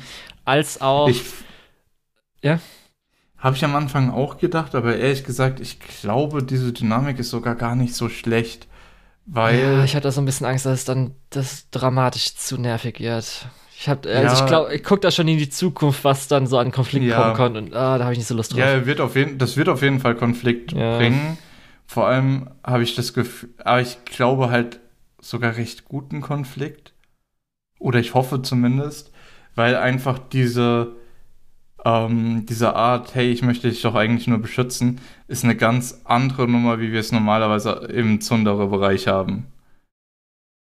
Weil du schon Zundere gesagt hast. Ja. Aber ja, natürlich ist es auch schwer zu bestreiten, dass es in die Richtung geht. Ja. Und das zweite, die Shoujo-Tropes. Streichel ihr nicht den Kopf. Fass ihn nicht an. Ja. Was soll denn das? Oh, das, das finde ich auch, das fand ich auch richtig unangenehm und der macht das andauernd. Ja, Da und dann, dass man so, das halt so mm. verkaufen will, dass er halt mit Ausländern zu tun hat, die natürlich, wir sind alle so touchy, Lukas, das wissen wir ja, alle nicht Japaner. Ja, ja. Aber das ist halt Shoujo. Und da habe ich genug geguckt, da weiß ich, wie die äh, Hm. Mail-Leads sind, die MLs. Da muss ich halt mit Oh, das klarkommen. fand ich, das fand ich auch ganz schlimm bei äh, Nana, als ich das geguckt habe. Und sie äh, endet einfach bei diesem fucking abusive Arschloch. Und ich denke mir so, hä, das ist aber der Antagonist, oder? Sie kommt da raus, oder? Das ist nicht, das ist nicht normal, oder? Ja. Und was halt so zum Universitätssetting auch passt, ist halt, wie realistisch flirty die halt sind. Die geben sich halt so ein bisschen Komplimente und man merkt schon so, okay, sie hat halt Interesse, das heißt, habe ich ja schon gesagt, sie geht proaktiv zu und sagt halt so ein paar Sachen, die halt so interpretiert werden könnten, wenn man jetzt so sagen würde, ah, okay, vielleicht jetzt so, okay. Und auf der anderen Seite auch, das finde ich halt auch toll und das ist nicht so irgendwie so, okay, äh, hast du schon gesagt, Highschool Romance, wo halt sowas halt nicht ist. Ja, plus halt, ey, ah, ich muss halt immer wieder drauf zukommen. Ah, ich finde halt Gebärdensprache, weil es dann in Animationen so toll dargestellt werden kann, auch so Sachen, wie sie halt sagt, seine Finger sind so lang, dass sie halt darauf achtet, seine Gebärden sind so kraftvoll. Ich finde es so geil. Ich finde es echt so Du solltest- mega. Du solltest dir Naruto angucken, die kämpfen sogar mit Gebärden. ja, natürlich. Ja, Also ich habe auch ein bisschen feuchte Augen bekommen, als er zum ersten Mal Gebärdensprache hier Guten Morgen sagt. Oh, das war so ein toller Mhm. Moment. Richtig schön. Ja, aber äh, so was ich auch gehört habe schon vorher und man kann es schon von der Konstellation sagen, wird halt ein bisschen Drama noch kommen. Das heißt, es ist nicht ganz Ja, schön, sondern auch vielleicht ein bisschen mehr, als man gerne hätte in der Serie. Mal gucken. Ich habe im Moment so ein bisschen das Gefühl, es könnte mich verlieren, Mhm. aber im Moment bin ich noch dabei. Weil ich finde auch süß und so weiter. Äh, es kommt drauf an, welches Drama jetzt reinkommt. Wenn das unterhaltsam ist und äh, einen fesselt, dann bin ich noch dabei. Äh, Wenn es aber eher so Petty-Drama ist, dann bin ich wahrscheinlich raus. Ja. Und ich muss auch sagen, äh, dass ich Yuki so süß finde, ist auch in Universe begründet, weil Utsumi finden sie ja auch Yuki süß. Und zwar wirklich süß. Du bist süß. Mhm. Auf drei verschiedene Arten. Ja, nee, ich meinte wegen, weil er Deutsch sagt, du bist süß. Ach so, ja, stimmt. Da, Bester oh, da Moment, ey. Gedacht, so, warte, warte, da, hab ich da habe ich auch gedacht, als, als, er aufgeschrieben hat, welche Sprachen er kennt. Aha, mhm, Nihongo, Ego, Deutschko, just like me. Ist es jetzt ein Watch ja, okay. the Rock? Huh? Ist es jetzt ein Watch the Rock? He's just like me for real. He's just like me for real. For real, for real. Nein, nein. Äh, alles gut. Okay, also du reist jetzt nicht zufällig morgen nach Baus? Nach? Baus? Wo ist er nochmal hingeflogen? Laos. Laos. Ich wusste gerade irgendwas bisschen, mit Aus. Bisschen schwer zu verstehen, aber das ist Laos. Okay. Hättest du Bock auf Laos? Oh, ich glaube, nee. Laos ist ganz geil. Nee.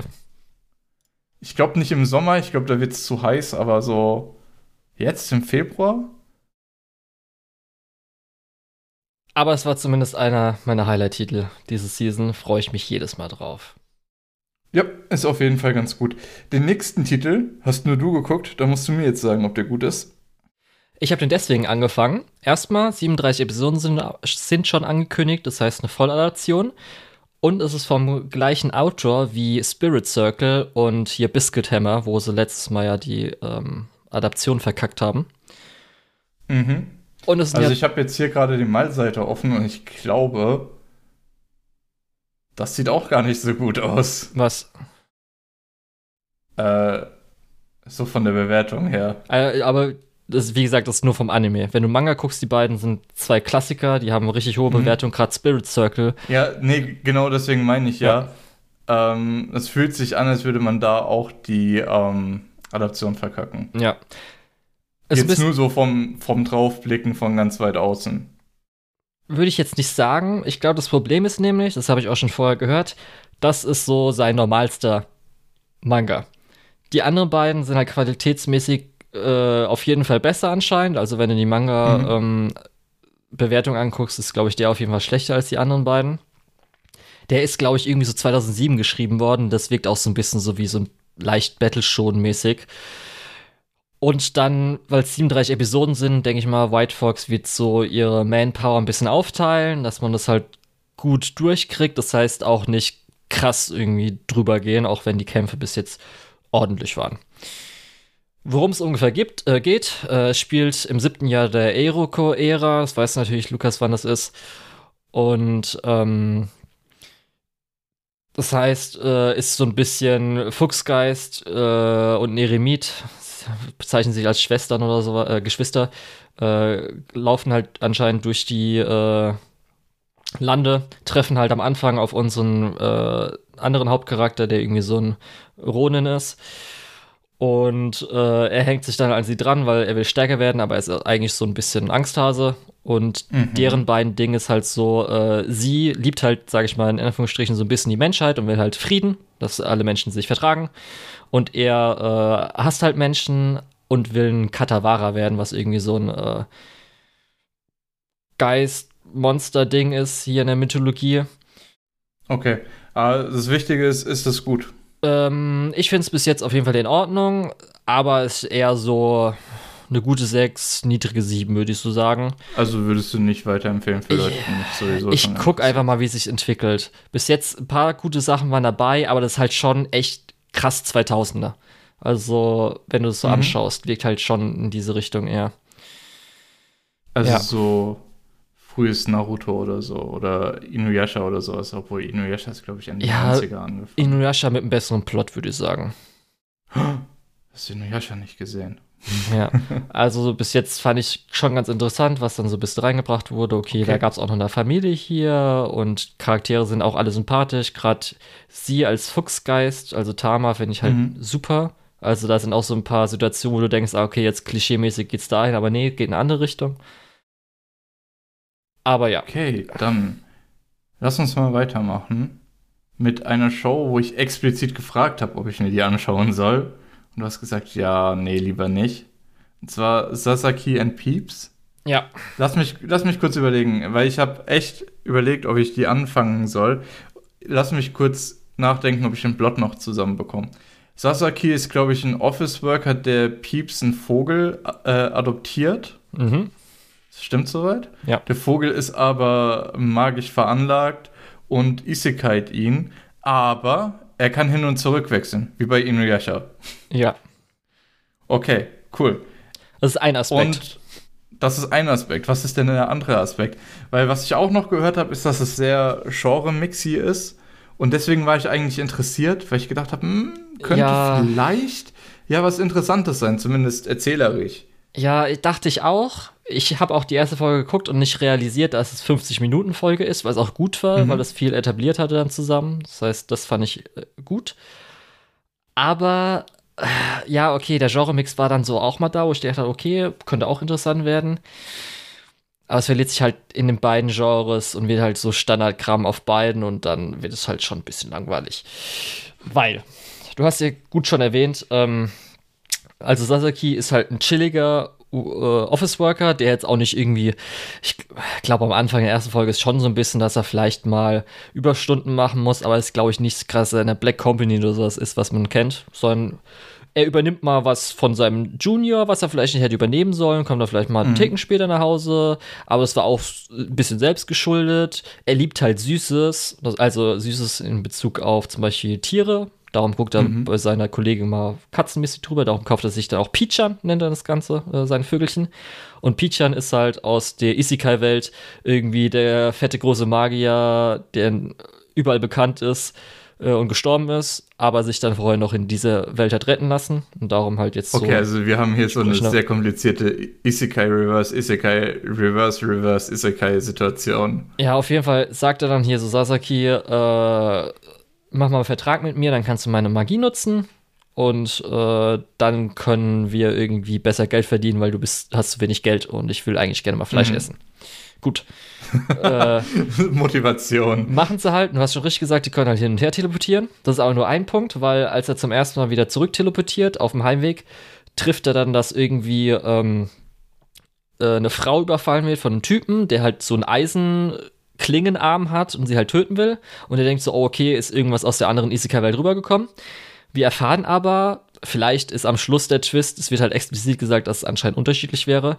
Es gibt in der richtigen Welt, in Tokio, äh, eine Organisation, die halt so Supernatural-Phänomene oder sowas bekämpft oder halt kontrolliert, besser gesagt, kontrolliert. Sie glauben Das halt, ist dass. auch irgendwie cool, so Isekai-Superhero-Mischung. Ja, also dass irgendwelche Leute entwickeln halt Fähigkeiten und die müssen sich halt registrieren. Mhm. Sasaki muss sich dann halt registrieren, aber er sagt halt nicht natürlich, dass er eigentlich nicht diese Supernatural-Fähigkeiten hat, sondern eigentlich Magie kann.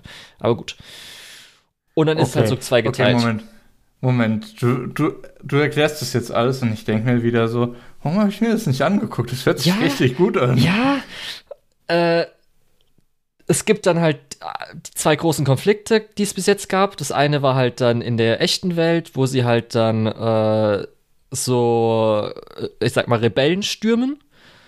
Wo er dann auch mal kurz äh, Magie einsetzt, weil anscheinend waren die dann stärker als gedacht waren. Das heißt, nur er bleibt übrig und rettet dann seine Partnerin.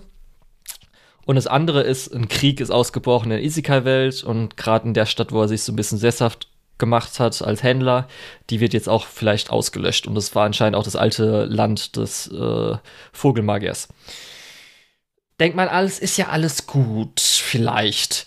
Dann ist es aber trotzdem beides irgendwie Klischee Isekai und Klischee Supernatural-Organisation. Das heißt, da ist nichts Interessantes daran. Und es überschneidet sich bis jetzt auch nicht wirklich, außer dass er halt dann eigentlich Magie kann, aber könnte man auch als Supernatural-Fähigkeit nennen. Das heißt, es ist auch egal. Und dann die Nebencharaktere ist ein bisschen das Problem. Er hat halt eine Partnerin zugeteilt bekommen. Das ist halt so eine e- energische Junior-Dame, junge Dame, die halt dann so, okay, schon früh morgens aufsteht, schon bereit ist, hier, lass, ich will jetzt einen Außeneinsatz und ich will Geld verdienen, bla bla bla, toll, toll, toll. Bezieht, äh, und er ist halt so der ältere Senior, der so ein bisschen ausgelagt ist und so, ah, mach mal langsamer und meine Erfahrung vielleicht so ein bisschen, oder mir geht alles zu schnell. Gut. Denkt man, ist in Ordnung, finde ich auch ganz cool, weil sie so junge Erwachsene haben ja so die Beziehungen und so weiter, finde ich eigentlich ganz cool. Dann erfährt man in Episode 3, okay, sie gehen halt zusammen essen. Er bestellt sich halt Bier, sie bestellt sich halt Orangensaft. Und dann so, oh, willst du kein Bier haben? So, nee, ich darf noch keinen Alkohol trinken. O okay, das heißt, bist du irgendwie so dann noch minderjährig, 19 oder sowas? Nee, ich bin 16. Okay.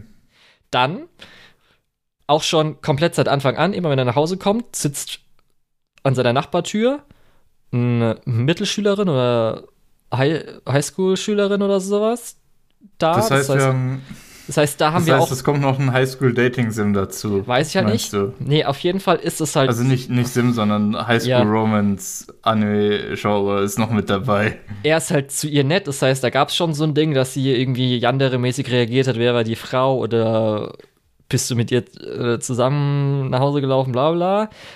Da könnte nur der, interessante Punkt sein, weil sie halt immer vor der Tür sitzt, abends, nachts, dass da vielleicht irgendwas ist mit der Familie. Das ist der einzige Punkt. Dann haben wir schon, das siehst du vielleicht auf dem Visual, so ein pinkes Magical Girl gesehen, die halt irgendwo mal hinterm Burger King im Müll nach einem Burger gesucht hatte und dann irgendwie durch ein Portal verschwunden ist. Das heißt, die hat vielleicht auch noch irgendwas zu tun, aber sie ist halt auch so eine 14-Jährige. Plus in der Isekai-Welt, was wir jetzt im richtig, glaube ich, creepigsten Ending dieser Season und seit langem äh, sehen, kriegt jetzt dann irgendeine, äh, hier die Elsa-Tochter, die jetzt neu eingeführt wurde, vom Peachern Magie beigebracht. Das heißt, wir haben jetzt dann plus bei der Rebellentruppe ist die Anführerin auch irgendwie so eine 14- bis 16-Jährige, die halt an ihn eingeladen hat und irgendwie Interesse gefunden hat, in Anführungsstrichen. Oh, und das ist halt alles einfach so, nee, und dann dadurch, dass auch die beiden Geschichten halt langweilig nur nach 15 sind, weil ich auch schon überall gesehen habe, dachte ich dann so, okay, nee, ich werde es jetzt nicht weiterschauen. Und darum empfehle also ich dir auch nicht, Lukas. keine Empfehlung. Nein. Aber eher weil Mittelmaß und nicht weil oh, ja. super schlecht. Ja. Ich dachte, der Mix wird was, aber selbst mit dem Mix ist es jetzt trotzdem, boah. Ich, ich weiß nicht, das ist so ein bisschen, ich befürchte, ich werde da irgendwann mal noch reinschauen, weil jedes Mal, wenn jemand erzählt, wird mir genau dasselbe erzählt, so Genre-Mix und dies und das und Fantasy und Magie und Superhelden und jedes Mal denke ich mir, es hört sich eigentlich richtig gut an. Und jedes Mal wird mir gesagt, ist es aber nicht. Ja. Ich weiß nicht, warum, warum sagt ihr mir alle, warum pitcht ihr mir alle diesen super guten Anime Was und sagt dann, nee, der ist aber scheiße? Also ich habe den halt geguckt und dann hast du mich gefragt, soll ich ihn gucken? Habe ich dir gesagt, nein. Ja, ich weiß. Ich weiß. Verdammt. Ja. Dann, du hast aber noch andere Sachen geschaut. Ja, The Unwanted Undead Adventurer mhm. ist eigentlich ein Fantasy-Setting, aber mit diesem typischen, okay, es gibt eine Abenteurergilde, Hauptfigur äh, Traum ist irgendwie äh, nicht Platin, sondern das komische Blaue. Gibt es auch in tausenden anderen, eigentlich dann Isekais, Anthrazit oder sowas, was weiß ich, mhm. äh, Abenteurer zu werden. Dunkel, aber ja. Ja, ja also äh, er ist halt dann, äh, er ist schon zehn Jahre dabei, also er ist schon anscheinend ein Senior, ein alter Hut, aber das Problem ist, äh, er wird nicht besser und stärker. Das heißt, alle anderen werden dann irgendwie stärker, kriegen bessere, äh, also werden erfahrener und können dann weiter in den Dungeon oder in irgendwie Abenteuer bestreiten. Aber er ist immer auf dem gleichen Niveau und ist dann alles so hinten dran geblieben. Und jetzt äh, am Anfang, äh, in der ersten Folge, entdeckt er irgendwie einen neuen Gang im Dungeon oder sowas, geht da rein, oh. ist ein Drache, frisst ihn auf und er stirbt. Aber dann auf einmal wacht er als Skelett auf. Okay. Ähm, und dann will er aber natürlich irgendwie äh, wieder zurück, aber er kann natürlich nicht als Skelett zurück, weil er erstmal kann nicht reden. Als auch wird halt schwierig. Ein Undead wird er wahrscheinlich dann von der Kirche irgendwie äh, exkommuniziert.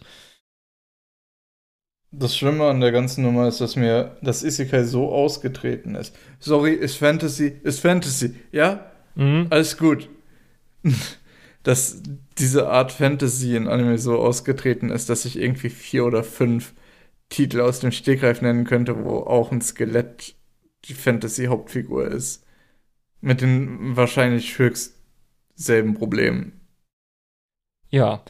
Und weil er sich äh, daran erinnert, dass irgendwie seine Magierfreundin er erzählt hat, weil die ihren Monstern forscht, ähm, dass es halt diese existenzielle Evolution oder was gibt. Das heißt, äh, so ein bisschen Pokémon-Digimon-mäßig, dass Monster, wenn die halt stärker werden, ein bestimmtes Level in Anführungsstrichen erreichen, ähm, irgendwelche bestimmten andere, also bestimmte Pfade haben zu bestimmten Monsterarten und so weiter, könnte es sein, dass er es vielleicht hinbekommen kann, ähm, irgendwas Menschenähnliches zu werden an Monstern. Zum Beispiel, nachdem er jetzt dann äh, Skelett ist und ein paar Monster schafft äh, zu töten, auch stärker wird, wird er zum Beispiel zum Ghoul. Das heißt, ein bisschen menschlicher, hat jetzt auch Muskeln und sowas. Genau. Und dann trifft er Beispiel auch nochmal Abenteurerin. Und äh, ja, das ist dann eigentlich so, wie du es dir vorstellen kannst, aber einfach solide. Also ähm, gut gemacht. Das ist jetzt nicht, wo ich sagen würde, oh, okay, langweilig oder oh, okay, äh, kann ich alles in Anführungsstrichen vorhersehen. Aber schon so, das, was du erwarten kannst, kriegst du dann auch. Und ich fand zum Beispiel auch dann die ähm, Beziehung zwischen ihm und Lorraine ganz nett. Aber ist jetzt nichts, wo ich dir zum Beispiel empfohlen hätte. Aber das muss schon was heißen, wenn ich das lieber gucke als Solo Leveling. Mhm. ja, ja, weil Solo Leveling vielleicht auch gar nicht so gut ist. Vielleicht. Ja, da fand ich zumindest äh, auch immer ganz interessant, wie halt alle möglichen Fantasy-Dungeon-Dinger ihre eigene Ökonomie äh, versuchen zu etablieren. Das heißt, irgendwie ist alles gleich, aber haben dann doch ein paar Kniffe, dass er sich irgendwie da auskennt und da Sachen machen kann. Und dass dann irgendwie die Gilde das bezahlt oder das irgendwie in dieser Stadt gemacht werden kann oder so. Aber ja, bis jetzt finde ich nur interessant, einfach zu sehen, äh, wie das Ganze jetzt dann mit seinem Undead-Ding funktioniert und äh, was für ein Konflikt da noch kommt. Ist eher so ein Ding, was ich mir, glaube ich, während was anderem oder sowas angucke. Ja. Ja, auf jeden Fall besser. Also ich werde es weiter gucken. Besser als Sasaki und Pieps, Lukas. Okay, okay, ich habe es ja schon verstanden. Du hast vorhin noch gemeint, irgendwas hat dir so den 2000er Flair gegeben. Ich muss sagen, ist bei mir bei Metallic Croak ähnlich. So diese Sci-Fi-Sachen von Ende 90er, Anfang 2000er sehe ich hier sowas von wiedergespiegelt und ich habe so richtig Bock. Ist es nicht Rouge dann? Weil sie heißt ja Rouge. Hätte ich jetzt ja, gedacht, das stimmt, Metallic Rouge. Rouge. Ich sage das schon die ganze Zeit falsch. Ich habe das am Anfang einmal falsch gelesen und sage das seitdem falsch und du weißt, wie es ist. Es ist ja. Ja. Nur um es klarzustellen. Ja. Nicht, dass irgendwie am Schluss Lukas, das heißt Rouge, Lukas, das heißt Rouge. Ja, ja, ich weiß, ich weiß. Also Metallic Rouge. ja, also äh, mir hat es bis jetzt auch ganz gut gefallen, auch wenn die letzten zwei Episoden äh, sich ein bisschen gezogen haben und manche Sachen auch ein bisschen antiklimaktisch. Mhm. Ich frage mich, weiß man, schon, weiß man schon, wie viele Episoden es gibt? Weil, wenn es nur so 13 sind, dann habe ich jetzt schon ein bisschen Angst. Wenn es 25 werden, finde ich es doch okay. Äh, Fragezeichen. Weiß man noch nicht. Aber ich kann auf jeden Fall sagen, sowas wie Roboter-Zirkus ist oh, schon ja. cool. Mega. Das ist schon, also das, das ist, wirklich so eins so, der richtig geilen gibt, Sachen. Das gibt 100% Vibe aus der Zeit. Ja. Ähm, ja. Aber insgesamt, ey, eine Frage. Wie sehr musstest du lachen, als äh, der eine Typ angefangen hat, Piano zu spielen? Äh, ich habe auch bei Marshall hatte ich jetzt auch schon einen Typen, der halt dieses Mal Piano spielt, einfach aus dem Nichts. Das ist halt so ein bisschen. Weil ich fand das zu dem Zeitpunkt, wo ich das gehört habe, also ich kann nicht genau erklären, warum, aber zu dem Zeitpunkt war es schon das Witzigste, was ich je gesehen habe.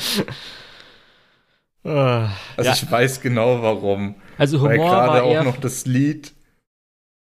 Ja, also Humor war ja. eher für mich dieses Mal mit äh, Wer bist du? Wer bist du? Mhm. Wer bist du? das fand ich schon auf jeden Fall eine stärkere. Vielleicht aber auch für die Leute erstmal da draußen, äh, weshalb es für die interessant sein könnte. Metallic Rouge ist äh, von Studio Bones äh, für ihr 25-jähriges Jubiläum. Äh, Jubiläumsprojekt. Das heißt, da mhm. könnte man schon denken, okay, äh, werden sie wahrscheinlich viel drauf verwenden an Kraft. Das ist so ein bisschen ihr, ähm, ja, Pet Project, wie nennt man das dann noch?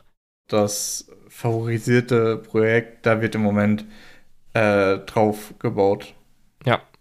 Einfach weil es auch so ein bisschen celebratory ist. Etwas, was zum Feiern äh, veröffentlicht wird. Das heißt, da kann man schon mal ein bisschen was erwarten. Und äh, worum es ungefähr geht, es spielt in der Sci-Fi-Welt, wo anscheinend es mal einen intergalaktischen Krieg gab.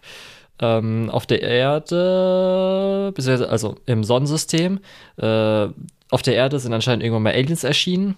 Die haben dann mhm. teilweise gegen uns und teilweise mit uns gekämpft.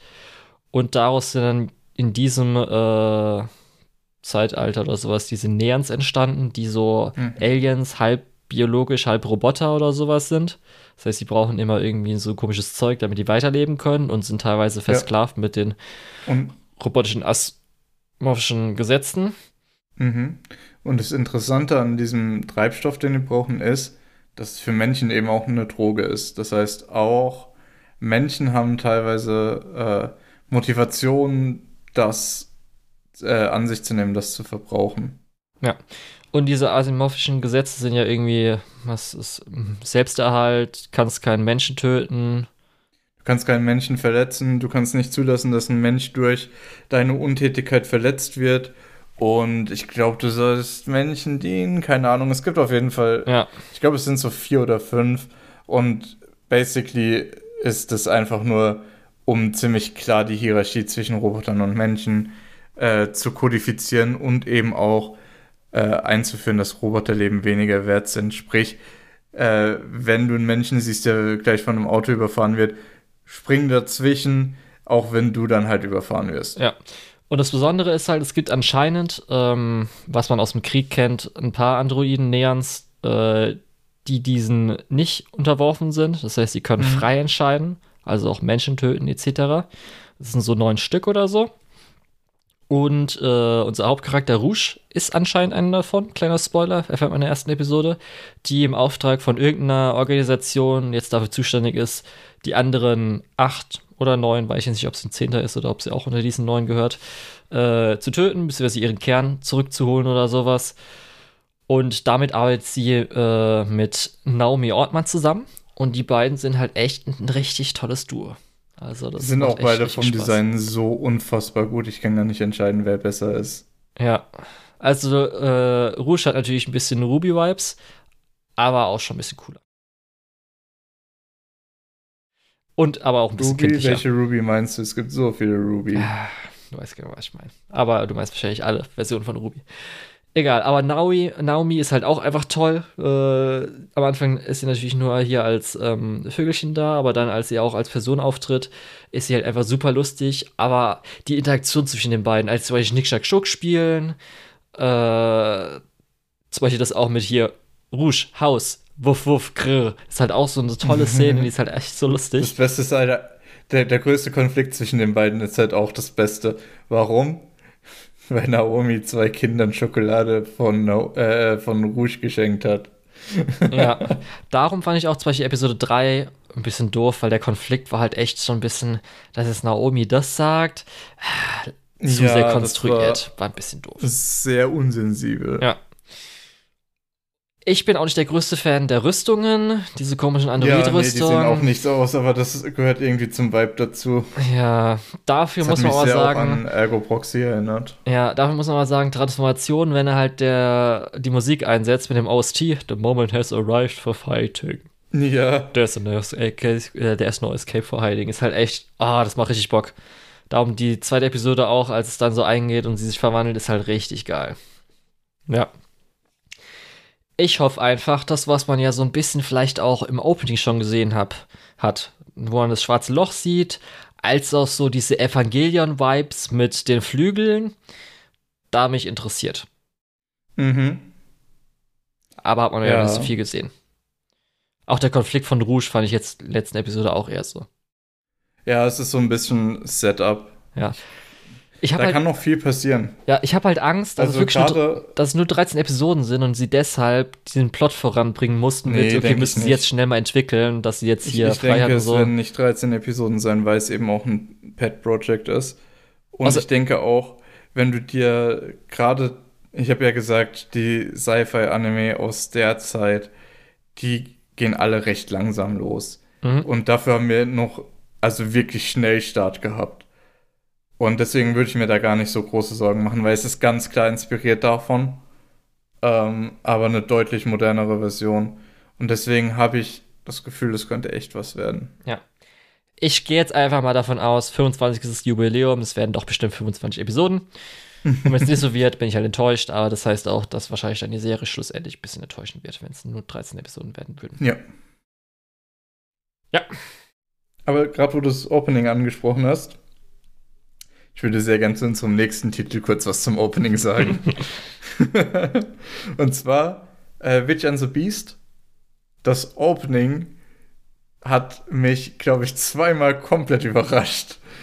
Äh, als es das Opening endet so auf einer, äh, auf einem Raben, der auf einem Hausdach sitzt. Die Musik spielt so langsam aus. Dann geht die Musik nochmal los und es geht nochmal los ins Opening. Und ich glaube, das erste Mal musste ich sehr lachen, weil es ist einfach so Opening Jumpscare, Opening Scam, keine Ahnung. Und das zweite Mal musste ich sehr lachen, weil, stimmt, da war was. Und jetzt ist halt so normal, aber es ist schon, es ist schon sehr cool.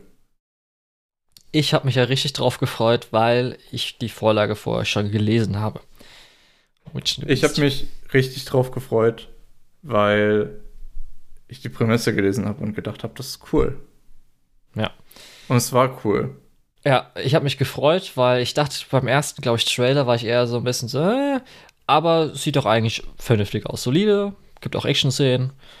Und das ist auf jeden Fall besser, also überdurchschnittlich hingegen zu manchen anderen äh, Adaptionen diese Season.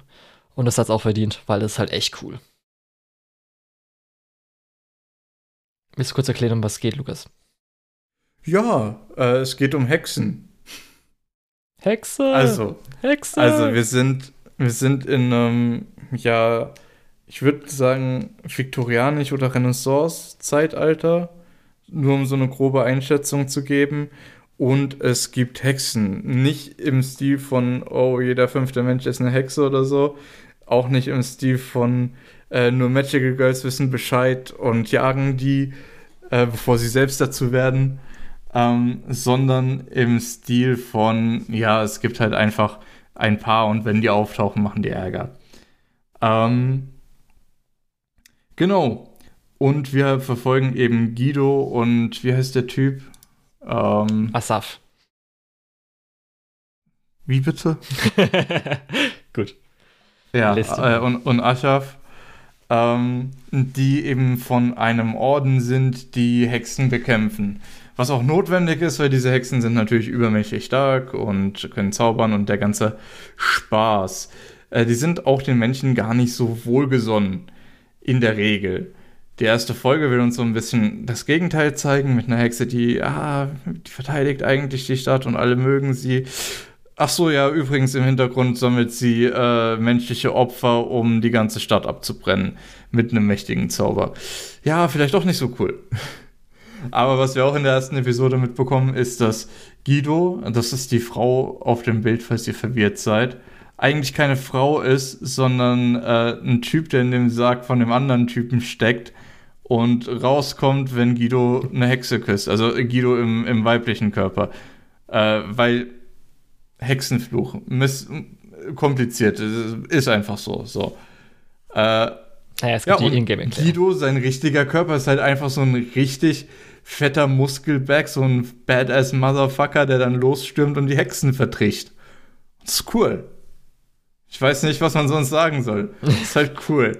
Und ich weiß, dass so diese Urban Fantasy-Welt dir, Julian, sehr viel Spaß macht. Ich richtig. weiß aber auch, dass das einfach ein richtig cooles Setting ist, wenn man es richtig macht. Und äh, wenn nicht unbedingt so viele Servants rumrennen, nein, Spaß. Äh, ja, also Setting cool, Charaktere cool, Prämisse cool, dass eben die beiden versuchen, diesen Fluch so nebenbei noch zu brechen ähm, was nur mit wahrer Liebe geht. Und sind wir mal ehrlich, äh, Guido ist schon sehr liebenswert. Aber ich glaube nicht, dass da was draus wird. Ähm, oder indem man die Hexe tötet, die diesen Fluch ausgesprochen wird. Aber es gibt noch einen geheimen dritten Weg. Wenn man eine Hexe küsst, wird er zeitweise aufgehoben. So. Ja. Ja. Ich und das ist im Prinzip das, was die sich zunutze machen, um Hexen zu jagen und sie sind eben auf der Suche nach einer Hexe. Die erste Folge war schon ganz cool. Ja. Mit diesem Plot, der so Stück für Stück, ah, wer ist jetzt eigentlich der Böse, sich aufrollt. Und die zweite Folge ist ja mehr oder weniger so eine Doppelfolge mit Part 1 und Part 2. Die hat mich dann richtig überzeugt, weil da kommt dann so ein bisschen auch der Mystery-Aspekt und dieser, äh, diese, dieser Monsterjagd-Aspekt dazu. Und ich finde, das macht das richtig stark, zusätzlich zu natürlich den äh, Charakterinteraktionen und ähm, ja, Guido, die einfach absolut unhinged ist. Das ist halt echt, ja. ist so ihr Charakter so als Yankee Girl, die halt mega brutal ist, ist halt echt super, gerade auch im Kontrast halt mit der Schaff, äh, der halt dann, der so, hey, chill doch mal ein bisschen, mhm. ich mach das schon, überlass mir das reden, ich kann ein bisschen Magie einsetzen und ich bin halt der Coole hier. Da ist Duo halt mega einfach. Abgesehen davon, dieses Duo ist mega, keine Frage, haben wir ja in Folge 4 jetzt schon ein zweites Duo kennengelernt und die sind halt einfach auch mega. also nicht unbedingt ja. in ihren Interaktionen per se, aber es macht schon auch Spaß, denen zuzuschauen und zu checken, wie die äh, eben so ein Mysterium aufklären. Gerade im Kontrast zu äh, Guido und Aschaf. Ja. Ich bin ja. auf jeden Fall interessant, was du nächste Episode sagst. Äh, ich weiß, glaube ich, auch schon eigentlich hundertprozentig, wo die Staffel enden wird. Also mhm. bei einer bestimmten Konfrontation plus dann vielleicht noch das Anführungsstrichen Epilog-Chapter also das Okay, aber du sagst mir jetzt nicht, dass du sagst mir jetzt aber nicht, dass Moriarty auftaucht, weil dann werde ich Nein, echt sauer. Nee. Okay, äh, was ich aber sagen kann, ist nach dem Fall, also jetzt dem neuen äh, Pärchen, wird es einen ganzen zusammenhängenden Arc bis zum Schluss geben. Das ist okay. Ich gehe mal davon aus, dass das zweite Pärchen jetzt dadurch eingeführt wird und der zusammenhängende Arc mit allen Vieren ist. Muss ich überraschen lassen, ich sag nichts. Okay, weil, ja, nee, weil sonst fände ich das recht ähm, schlecht vom Pacing, schlecht eingeführt, die so zwischen reinzuwerfen. Aber naja. Nee, dann lass uns über Scheiße, Otome Isekai sprechen. Let's go! ich habe mir sogar diese Season auch einen angeschaut. Ah. Einfach damit Julian nicht äh, eine Stunde alleine redet und nicht irgendwas anderes machen kann. Ja. Äh, sondern dass ich auch ein bisschen mitreden kann. Seventh Time Loop, uh, The Villainess enjoys a carefree life married to her worst enemy, ist nicht dieser Anime. Also, der Titel hat den Plot ja schon zusammengefasst. Jetzt sag uns mal, ist das gut oder nicht?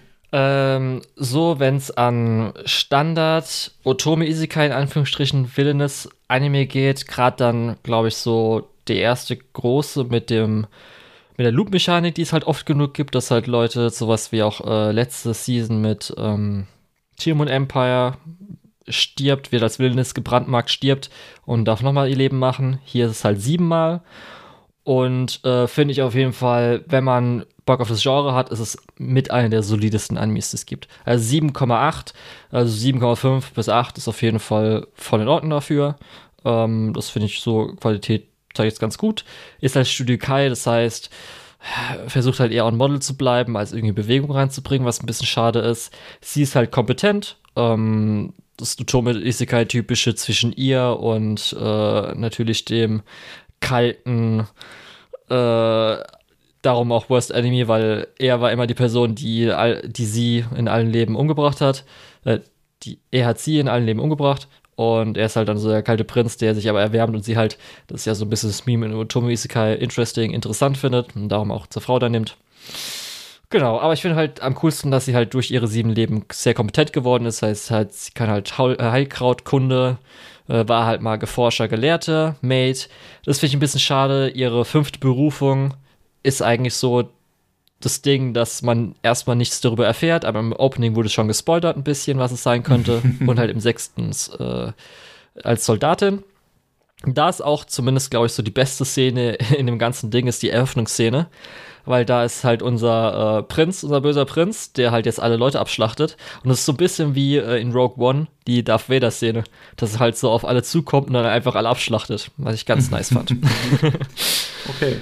Ja. Also, letztes Wort, Empfehlung ja, nein? Ja. Für mich? Nein.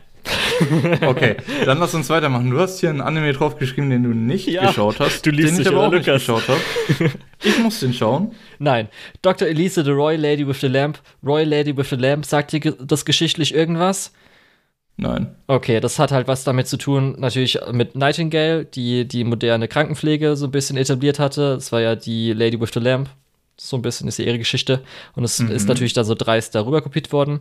Wäre eigentlich interessant, wenn es sich überlegt, okay, eine Prinzessin aus einer Fantasy-Welt stirbt, äh, wird in unsere Welt wiedergeboren, wird da irgendwie dann Doktorin, weil sie halt Leben retten will oder sowas. Auf dem Flug stirbt sie wieder, wird wieder geisekalt, aber wieder in ihren Körper, in ihre alte Welt zu einer früheren Zeit. Also Reverse Doppel-Isekai, wie auch immer. Reverse, Reverse, ja. Isekai. Ja, und darum, äh, sie würde eigentlich äh, dann äh, Prinzessin werden, aber sagte so, nee, ich habe keinen Bock auf Prinzessin werden, ich werde jetzt Doktor. Und bringe vielleicht auch unsere Medizin voran in dieser Welt. Weshalb ich es erwähne, ich habe es nicht gesehen. Sieht auch so, wenn du dir die Clips anguckst, eher so unterdurchschnittliche ähm, Adaption cool. aus. Aber ich habe es gelesen, weil das war mal so in der Zeit, wo ich ein bisschen Coping Mechanisms gebraucht habe und so viel Automusiker gelesen habe. Ich habe ihn komplett gelesen und kann sagen. Also die Jetztzeit. Ja, und kann sagen, er ist nicht gut. Und es muss das heißen, wenn ich in Automusiker explizit sage, man soll sich nicht anschauen. Und das, obwohl der schlimmste Teil in diesen zwölf Episoden nicht vorkommen wird. So. Okay, cool. Ja. Dann gehen wir weiter. Einen der besten Otomisekais. Villainous Level 99. I may be the hidden boss, but I'm not the Demon Lord. Lange Titel, ja. Äh, der Titel beschreibt es ein bisschen weniger, glaube ich. Ist das so?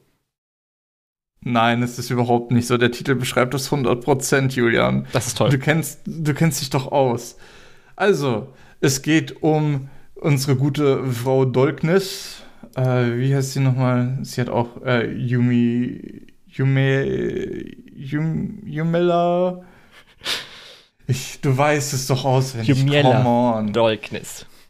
Ja, genau. Bitte erzähl mir mehr und davon, Lukas. Die, und die wurde geisekalt mit schwarzen Haaren. Oh nein, scheiße, in diesem äh, Otome-Game sind schwarze Haare böse.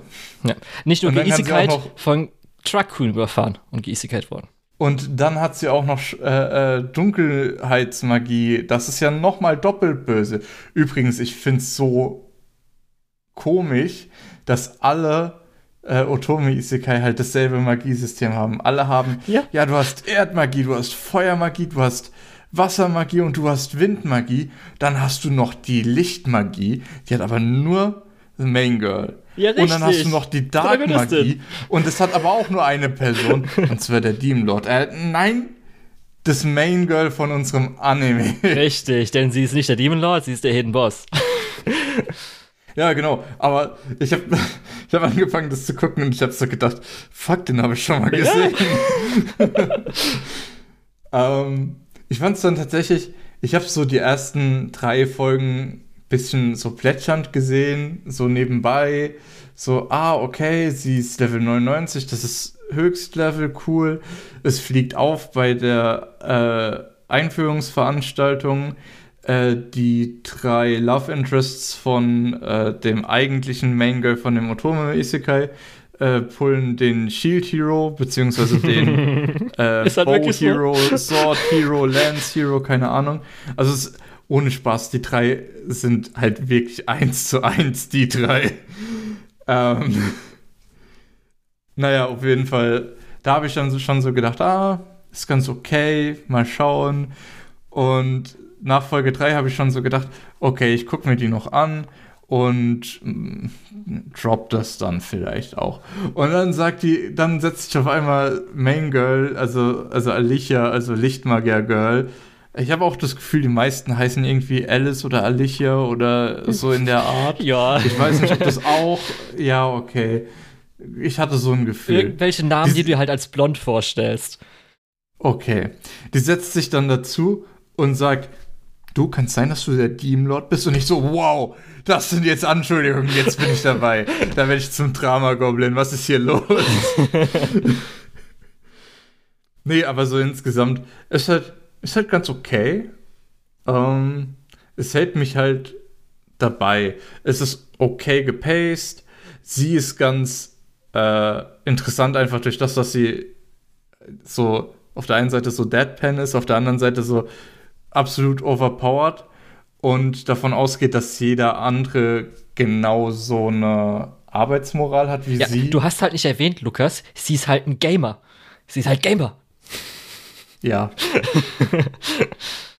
also falls es erwähnenswert für euch ist, jetzt wisst ihr es. ähm, auch hier muss ich sagen, dass die Welt halt so hart gamified ist, geht mir auch auf den Sack. Also ich, ich sag, ich werde nicht müde, es zu sagen, äh, aber wir können diese Videospielästhetik auch irgendwann mal zur Seite legen. Wir brauchen das nicht als Krücke. Äh, in dem Fall macht es sogar noch ein bisschen mehr Sinn. Aber ja, ich glaube, das trägt sich eher dadurch, dass äh, sie halt sich so ein bisschen die Konterkultur, glaube ich, aufbaut. sie hat ja jetzt auch diesen Patrick noch in ihrer Party und wie heißt die andere? Äh, Eleonora. Ja. Die auch im Ending ist, was auch irgendwie so gut ist, dass irgend so, ein random, so eine random Figur, die du in Stufe 2, äh, in, in Stufe 2, in Folge zweimal getroffen hast, einfach äh, der POV-Charakter vom Ending ist. Ich frage mich, was damit noch passiert. Insgesamt, ich finde es einfach ich weiß nicht, ob ich es ehrlich gut finde oder ob ich es ein bisschen ironisch gut finde. Aber ich habe irgendwie Bock drauf. Ja, ist halt einfach so eine wirklich nette Unterhaltung. Sie ist halt sympathisch. Man merkt auch, dass irgendwie man äh, an der Adaption äh, sich auch da so ein paar Sachen genommen hat, die man halt äh, hervorheben wollte. So Sachen auch wie zum Beispiel, dass in der ersten Hälfte der ersten Episode wird ja aus der Otome-Sicht. Das heißt, unser Hauptcharakter war dann Alicia, wo es dann auch dieses Fake-Opening mhm. zu diesem Otome-Game gab. Das ist halt oh, alles ja, echt schön einfach. Das fand ich richtig schlimm. Ja, das sollte ja auch richtig schlimm sein, weil es halt einfach so, ich fand es deswegen so toll, dass man sich da noch für kurz Mühe gegeben hat, weil es halt einfach so dieses mega Klischee von allem ist. Und äh, dass sie halt auch immer ihre Gedankengänge, teilweise weiß sie auch, was abgeht. Und sie weiß ja, dass sie halt einfach sozial nichts drauf hat und versucht sie halt dann das Ganze zu umgehen. Manche Sachen versteht sie halt falsch, aber manche Sachen sagt sie, okay, äh, das wird jetzt nicht besser werden. Ich schicke die drei Leute einfach erstmal zu Alicia rüber. ja, das ist halt echt einfach super. Darum, Jumilia gefällt mir halt. Und ich habe dir ja auch das empfohlen, weil ich dachte, das könnte vielleicht was für dich sein. Bei den anderen habe ich es ja, nicht erwartet. Ich das könnte eher so mit der Comedy. nachgefragt, weil ich gesehen habe, wie viel du gesehen hast. Ja äh, was macht denn Sinn für mich noch anzuschauen? Wo willst du denn gerne mit mir drüber reden? Und Wilderness Level 99 habe ich, glaube ich, auch nur so lange durchgehalten, weil du gesagt hast, schau dir das an. Und im Moment bin ich halt so ein bisschen auf dem Punkt, wo ich mir denke, ja, ja, cool. Finde ich, find ich gut, kann man machen. So, du hast gerade was verschoben. Ja. Du möchtest über was anderes reden. Ja. Was Ho möchtest du denn reden? Hokkaido Girls are super adorable. Das hast du ja auch gesehen, Lukas. Habe ich Folge 1 geguckt, fand ich nicht so toll. Ja, habe ich mir Aber auch. Aber du hast wahrscheinlich gedacht. auch bei Folge 1 gedacht, oh, in der Folge droppt Lukas das. Ja, ich habe eigentlich gar nicht erwartet, dass du überhaupt anschaust. also, nee, da ist ja nee, hab, so nichts dabei, wo so ich dachte, das spricht dich an. Vielleicht Hokkaido? Das ist so ein bisschen Hokkaido, so, hey, cool, alles kalt. Habe ich Bock drauf, so als Setting. Geil ja, Julian wird es auf jeden Fall anschauen, dann haben wir wahrscheinlich ein bisschen Redebedarf. Daher gucke ich auch mal rein. Ja, habe ich auch Manga find, gelesen. Ich finde ehrlich gesagt, schon, wenn es an die Character Designs geht, ich finde ich schon nicht so cool. Ja. Ich weiß nicht, irgendwas mit dem Gesicht ist falsch. Und dieses Uncanny Valley-Ding hat mich die ganze erste Folge begleitet. Ich finde sogar also eher sein Character Design ist super. Das gefällt mir richtig gut. Also, wie es umgesetzt wurde, ist natürlich trotzdem recht vergleichsweise nur nach 15, aber das finde ich schon mhm. okay. Aber ja, ich kann es bei den Mädels ein bisschen verstehen.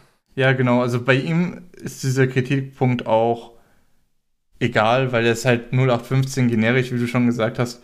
Und ich finde, das macht es eigentlich fast noch ein bisschen schlimmer, weil er dadurch noch krasser raussticht, als eine Figur, die eigentlich nicht rausstechen sollte. Ist alles ein bisschen schwierig. Ja, also ich habe den Manga gelesen, war natürlich äh, Gero ist mein Ding. Und Hokkaido fand ich auch so das Konzept interessant und hat mir bis jetzt auch alles dann ganz gut gefallen gehabt mal. Ich muss sagen, ähm, für die Leute, die es halt gucken wollen oder sich vielleicht auch schon angeguckt haben, ich kann zumindest Entwarnung geben. Der richtig schlimme Teil kommt nicht in dieser Staffel, weil kann man sich ja schon vorstellen, wir haben jetzt noch ein paar Mädels mehr, obwohl wir ja wissen, okay, wir, er hat ja schon sein Main Goal. Plus, wir haben schon ja. sowas mitbekommen, er ist aus einer reichen Familie. Und da gab es. Was ist das mit der schlimme Teil? Kommt noch nicht diese Staffel. Warum sagst du das heute schon zum zweiten Mal? Julian. Ja, es gibt halt wirklich so, keine Ahnung, so 30 Chapter, wo man sich so denkt, so, ey, da hat garantiert ein Editor gesagt, hier, wir müssen das noch ein bisschen langziehen, muss ein bisschen Drama reinbringen, sonst wird es nix. Wo dann sie irgendwie aus dem Bild war, das heißt, sie war woanders. Dann gab es halt Familiendrama mit irgendwie, weil sie reich sind, da kann es ja nicht sein, bla bla bla. Das war richtig scheiße.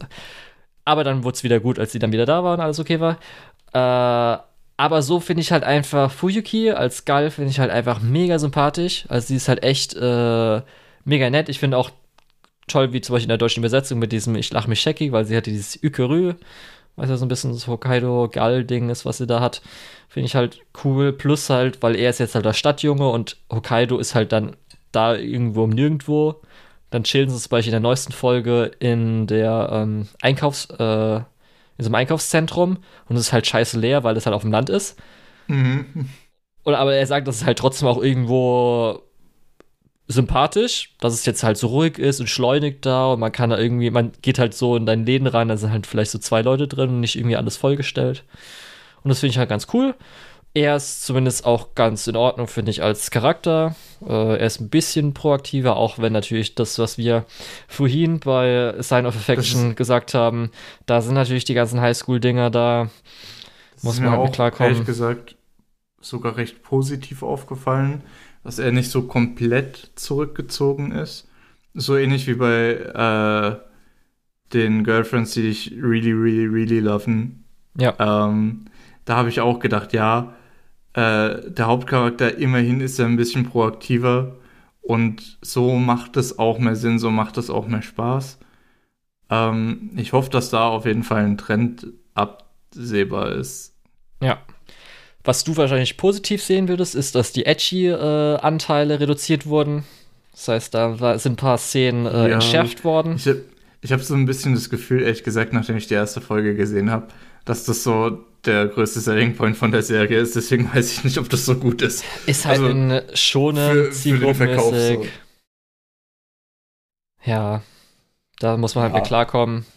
Aber äh, ich finde es halt einfach äh, ganz nett. Ich finde, wie gesagt, sie einfach sympathisch äh, werde mir jetzt auch noch mal den guten Teil vom Anfang, die no der Nostalgie wegen, anschauen. Und so ist ja auch die Produktion recht angenehm. Das ist jetzt nichts, wo mhm. ich sagen würde, oh, okay, das ist jetzt ja, richtig steif oder so.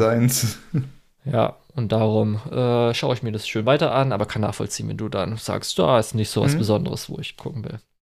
Es ist vor allem genau das, es ist nicht so was Besonderes. Ich kann voll nachvollziehen, wenn es euer Genre ist, dass das die Serie ist, die ihr diese äh, Season schauen wollt.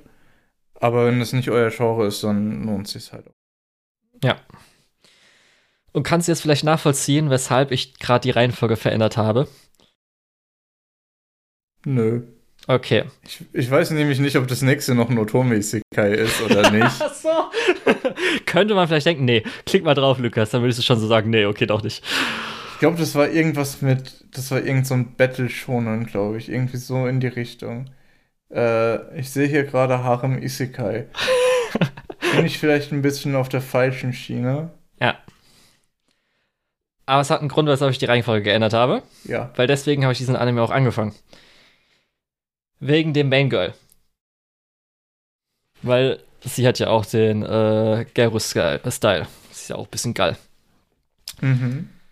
Ähm, ja, äh. ich kann da schon ein bisschen was dazu mhm. sagen. Auch wenn es jetzt so, du hast ja schon gesagt, Isekai Harem ist halt schon das, was ich dann später in die An äh, Jahresendliste als Trashy mit reinnehmen werde. da kommt man leider Ach, nicht drum rum. Froh. Ach, bin ich froh, dass ich so Sachen im Moment nicht schauen muss.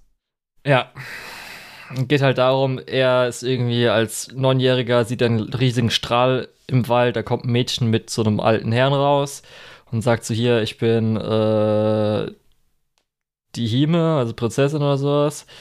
Und anscheinend ist es dann seine Kindheitsfreundin. Und in der Highschool will er, glaube ich, hier jetzt ein bisschen gestehen, dass er sie halt mag. Liebt, weil sie natürlich jetzt mega hübsch wurde und sie hat halt diesen äh, Gerus-Style. Aber dann sieht er aus seinem äh, Fenster, wie wieder aus diesem Waldstück ein riesiger Strahl kommt. Er erinnert sich an alles, geht dahin und sie sagt, tut mir leid, ich komme aus einer anderen Welt, ich muss jetzt zurück eine Aufgabe erfüllen. Ciao. Und was macht er natürlich? Er springt ihr hinterher. Er springt hinterher. Nächste Szene. Er steht uh. in der Kirche, Alter, sie steht vor irgendwie einem Prinzen oder sowas, jungen Mann oder sowas und soll anscheinend Ringe tauschen, heiraten, und damit der Typ der Ringkönig wird, kriegt man so schnell mit. Aber dann kommt Monster, greift an und er steht halt da und wird angegriffen. Und um ihn halt zu retten, gibt sie ihm halt äh, den Ring und er wird halt der Ringkönig. Da muss ich sagen, in dieser Szene war etwas dabei, was wirklich gut war. Nämlich, wie würdest du sagen, hätte dann der eigentliche Prinz reagiert, der ja eigentlich hätte Ringkönig werden sollen? Der war wahrscheinlich ein bisschen angepisst. Nämlich nicht. Der so, ah, so sieht's aus. Okay, ich bin jetzt dein Bro. Ich, hier, nimm dein Schwert. Du musst es so und so machen, erledigen. Also er war halt voll auf seiner Seite und oh, fand es voll in Ordnung. Ey, äh, Prinz ist ein Pro. Ja, also go. wirklich, richtig. Und auch später gab es auch so ein paar Szenen, wo ich denke, ey, du bist einfach so ein cooler Typ du fandest es auch nicht, also hättest nicht unbedingt sie auch heiraten wollen. Was dein Vater macht, findest du auch nicht so cool. Du versuchst ihn zu unterstützen. Mega geil, der, der Typ. Der Prinz ist so, so 100% ja, ist halt jetzt so. Machen wir ja. das Beste draus, ne? Richtig, so. Also äh, voll wirklich, sympathisch. Ah, die Jungfrau des Lichts hat ihn erwählt. Okay, dann bin ich jetzt auf seiner Seite. Megatyp. Der Opa war dann eigentlich der Zauberer, der sie halt beschützt hatte. Finde ich auch äh, super. Äh, Pieps. Als auch wie er immer mit äh, irgendwie seinen Stimmbrüchen. Hm, was meinst du? Moment, Moment, spre sprechen wir vom selben Pieps oder äh, Zauberer? Achso, nee, aber könnte schon so ein Typ okay, sein, okay. ja. Also könnte auch eins zu eins der sein. Alles aber der ist halt so, sein äh, Seiyu ist halt super, weil halt so äh, manchmal Stimmbrüche, wo er dann irgendwie was schreit, kreischt, das ist auf jeden Fall ganz cool. Und er versucht halt, weil, erfahren wir dann langsam, äh, Ringkönig wird stärker, wenn er halt mit seiner Frau äh, ähm, Ehefrau, Ehemann Sachen macht. Das heißt, mhm. er will natürlich, okay, ihr, äh, wir haben jetzt Einzelzimmer und so weiter. Nee, ihr kriegt ein Doppelzimmer und so, ah fuck, sie haben, sie haben sich getan gestern Abend und so weiter und versucht halt daran zu tränken, was ganz lustig ist. Ist eher eine mäßige Produktion leider. Ähm, viele Schnitte, um irgendwie zu zeigen, wie irgendwas ankommt. Aber dann ist man irgendwo da und so, hä, okay, was ist gerade passiert in dieser Szene? Verstehe ich gerade gar nicht. Wieso steht ihr jetzt vor den Leuten was ist gerade der Konflikt? Und dann wird es irgendwie aufgerollt kurz, aber bisschen komisch. Action natürlich dann auch nicht so gut. Aber ich muss sagen, mir ist es in der ersten Folge nicht aufgefallen. Entscheidend ist dieser Anime unzensiert. Weil in der ersten Folge hat man kurz einen unzensierten Nippel gesehen bei ihr. Ich so, okay.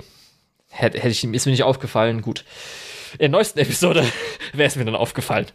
Weil da ist Full Frontal von mehreren Frauen mit Brüsten und Nippeln, wo ich da so dachte, okay.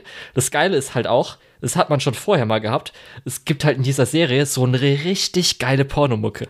Also wirklich so, die machst du an, um in Stimmung zu kommen. Und ich oh musste nee, halt lass, lass, uns, lass uns nicht dahin gehen. und ich musste halt einfach so lachen. Gerade auch vorher, weil das so das typische Ding ist, okay, wieso ist dieser fucking Highschooler so verdammt nochmal ripped? Ich verstehe es nicht. Wieso hat er so ein scheiß Sixpack? Muss es jetzt unbedingt sein. Aber gut. Das macht der Ring. Ja.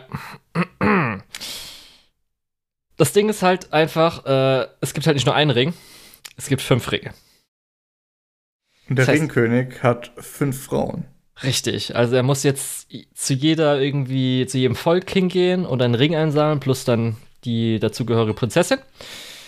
Jetzt hat er die Elfin, da hat er halt den Ring des Winds, weil Lukas ist zwar kein Otome Isekai, aber es gibt den Ring des Richten. Es gibt Lichtmagie, es gibt Finsternismagie, aber das hat jeweils nur einer, aber dafür gibt es Wind, Erde, Wasser und als die Feuernation angriff, hat sich alles geändert. Nee, nicht die Feuernation. Es ist natürlich der Abgrundkönig.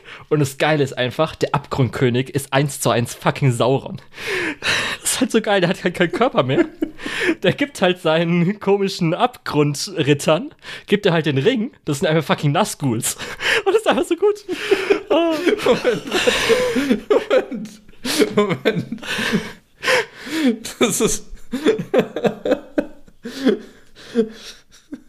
Das ist halt wirklich, und also seine Rüstung von Sauron sieht halt aus wie, wie er ihm angezeigt wird, dass er wie so Nasuls, aber er hat halt eigentlich keine, äh, keine Form. Also wie halt Sauron. Und er gibt halt Ringen, um Leute zu binden. Also sein Nazguls. Vor allem, es ist so dumm. Es ist so dumm. Oh Gott. Jetzt haben wir wirklich Herr der Ringe. Ja. Also Herr der Ringe ist ja, ja. Herr des Rings. Ja, deswegen. So. Das ist halt eins zu eins einfach. Ja. Oh genau. Gott. Und ist oh halt einfach Gott, äh, trashig. Äh, er nervt manchmal ein bisschen, manchmal, also gerade in der Beziehung zu Moment, halt. Moment, äh, Moment, Moment. Ich du, ist du okay. sagst mir, die, die, die Harem Herr der Ringe Parodie äh, mit Otome Isekai Magiesystem ist ein bisschen trashig. Ja. Hätte ich jetzt nicht gedacht. Ich muss halt also, sagen, wenn es eine gute Adaption zum Beispiel von krass. Studio Passion bekommen hätte, hätte es echt so eine 7 von 10 werden können. Unironisch. das hat halt schon so ein paar Aspekte. Passion ist original der, äh, das Studio, an das du als erstes denkst. Oder wer macht dieses, wer macht nochmal Gushing äh, Magical Girls? Macht das dieses Season? Macht das Passion? Äh, ja, das ist diese Season. Macht das Passion? Ich bin mir gerade nicht sicher. Ich gucke gerade nochmal nach, du erzählst noch ein bisschen über die Ringgeister und dann können wir weiterreden. Ja, also mehr kann man auch nicht mehr erzählen, glaube ich. So, ich fand es zumindest äh, ganz okay geschichtlich, aber von der Adaption her wurde es halt schon viel hin und her geschnitten und muss man halt mit klarkommen. Ich finde halt zumindest auch so die sexuellen Themen sind manchmal so ein bisschen natürlich, okay, er will sich bisschen mehr aufbewahren mit ihm und nicht gleich irgendwie zum Sex übergehen. Dann wird halt so ein Gag gemacht, fuck, die Stimmung war doch so gut, wieso habt ihr es nicht getrieben? Aber auch so Sachen wie, dass dann irgendwie die Elfen, also zumindest die eine Elfenfrau irgendwie so offen war und dann so, okay, äh, zeig mal, wie er rammelt. Ich habe auch schon, äh, ich habe schon viele irgendwie, äh, die durchgereist sind, äh, Sex mit denen gehabt. Und äh, jetzt will ich mal sehen, wie ihr es macht und so ungefähr. Muss man halt mit klarkommen, ob man das dann so lustig findet oder nicht. Äh, und er ist halt trotzdem so ein bisschen der nur noch 15-Typ, der seine nervigen äh, Eigenschaften hat, aber zumindest, habe ich ja schon gesagt, zu dann den Mädels geht es einigermaßen. Ja. Okay, ich habe jetzt auch rausgefunden, was welches Studio Gushing Over Magical Girl macht. Und zwar Asahi Production. Okay. Interessant auf jeden Fall. Ja, weil Passion macht diese Season noch was anderes, da kommen wir später noch mal kurz dazu. Was macht Passion denn diese Season? Ishura, aber da kommen wir doch dazu kurz.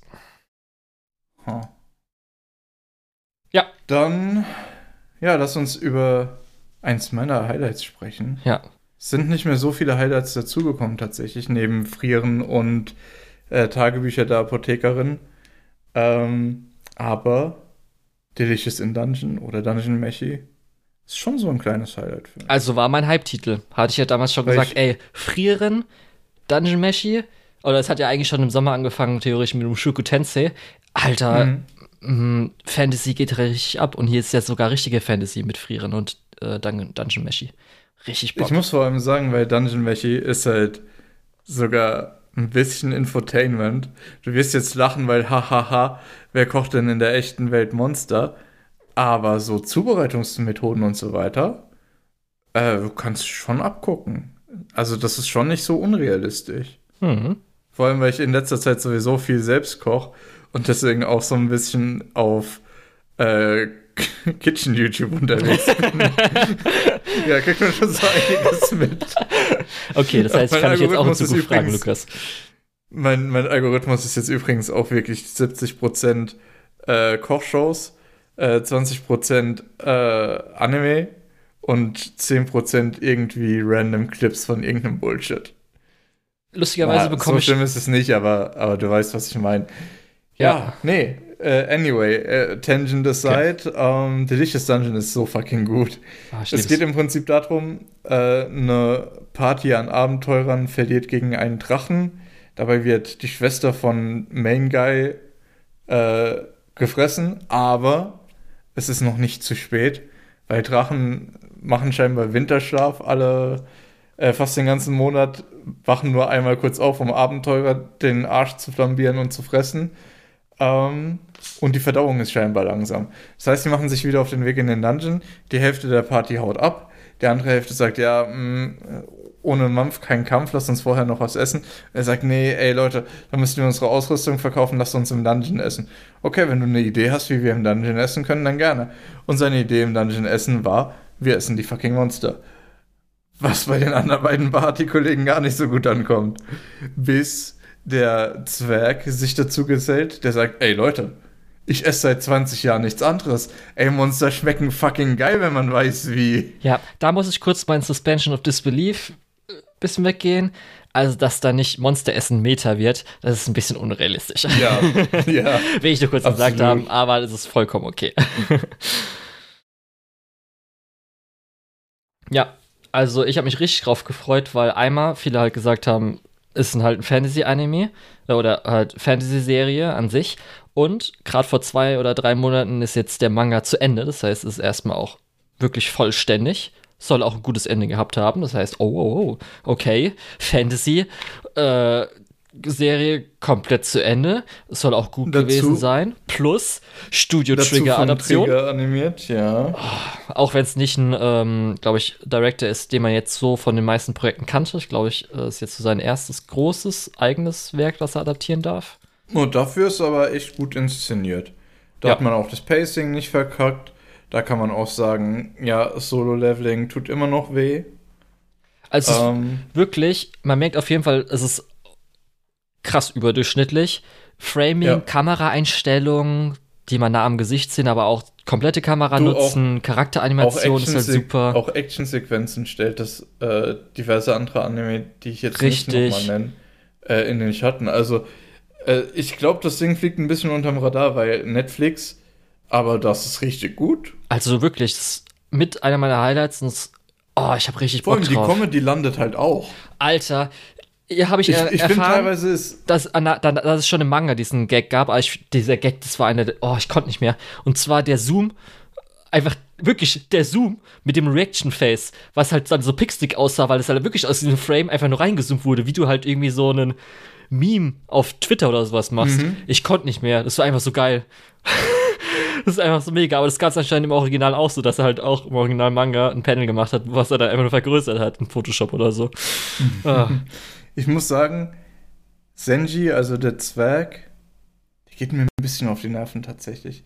Der ist mir ein bisschen zu arrogant. Ja, dass er halt zu allem eine Lösung hat und dann so auch nicht sich erklärt so ein bisschen, finde ich auch, na. Ja, ja, vor allem, weil er die anderen immer wieder reinreitet und dann am Ende sagt, oh, vielen Dank. Ja, das das ist so die einzige Sache, die ich an der Show ändern würde. Äh, aber alles andere ist so fantastisch. Auch unser Haupt, unsere Hauptfigur, der geht einfach durch den Dungeon und sagt, hm, diese lebenden Rüstungen, kann man die essen? Also ich würde es auf jeden Fall probieren. Also das ist so, er will halt einfach von allem abbeißen und das ist so gut, es passt perfekt für die Serie. Ja, ich war am Anfang so ein bisschen, auch wenn man dann schnell erfahren hat, okay, man kann wiederbeleben, aber trotzdem, mir war da ein Tick zu wenig Panik. Deine Schwester ist gerade vom Drachen gegessen worden und jetzt chillen die alle so ein bisschen. Jetzt müssen wir so runter, ja, für, dass da keine. Für ihn, für ihn ist ja wichtiger, den Drachen zu essen, als seine Schwester zu retten. Ja, aber das war so ein bisschen auch bei den anderen beiden. Hm, das hat mir so Ticken weniger gut gefallen, aber das mhm. fucking Highlight ist einfach, Worldbuilding beziehungsweise das fucking Ökosystem. Das ist halt einfach mhm. so richtig gut. Ja, das ist halt so das Krasse. Du musst dir halt Gedanken um das Ökosystem in deinem Dungeon machen, wenn du willst, dass Leute sich davon ernähren können. Und das macht halt das Worldbuilding auch richtig stark.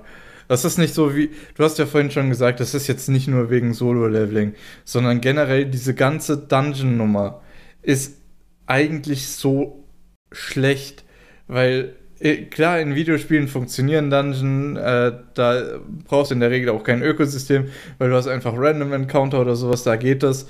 Aber wenn du es irgendwie in eine echte Welt packst, dann ist dieser Dungeon immer so ein künstliches Element, wenn du dir keine Gedanken um sowas wie Ökosystem machst. Und gerade deswegen finde ich die oft auch echt richtig scheiße. Ja, aber hier haben wir halt so Sachen wie zum Beispiel in der neuesten Episode mit diesen Schatzkäfern, was halt ganz geil ist, oder dass die irgendwie die Rüstungen reingehen. Aber mhm. auch Sachen, wo erwähnt wird, dass wenn die Golems halt nicht mehr da sind vom Ökosystem her, dann gehen halt dann die größeren Monster von unten nach oben, weil die werden ja. halt nicht mehr aufgehalten von denen. Und das ist halt echt einfach so toll. Plus halt, wie natürlich versucht wird, zu Äquivalente zu finden zu unseren echten Sachen als zu Fantasy-Sachen. Dass man mhm. dann, okay, hier, das ist so ein Schalentier, das heißt, dann ist dieses Ding so ein Schalentier.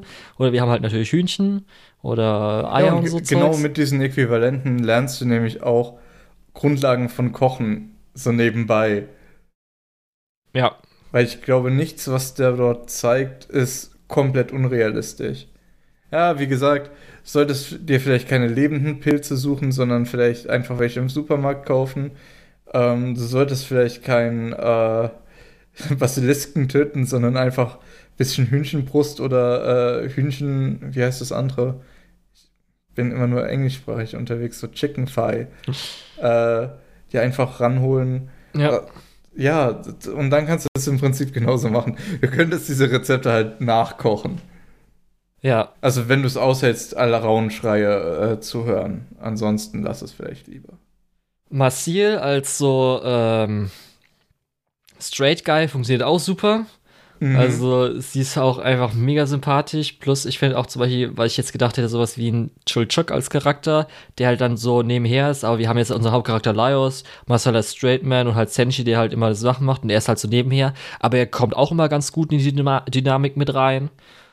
Vor allem, das Krasse ist, dass hier auch so ein bisschen die Rollen vertauscht sind, weil die Elfenmagierin als Straight Man ist halt eher ungewöhnlich. Du siehst es normalerweise irgendwie als Zundere oder als Genki Girl oder so, aber nicht als der Straight Man.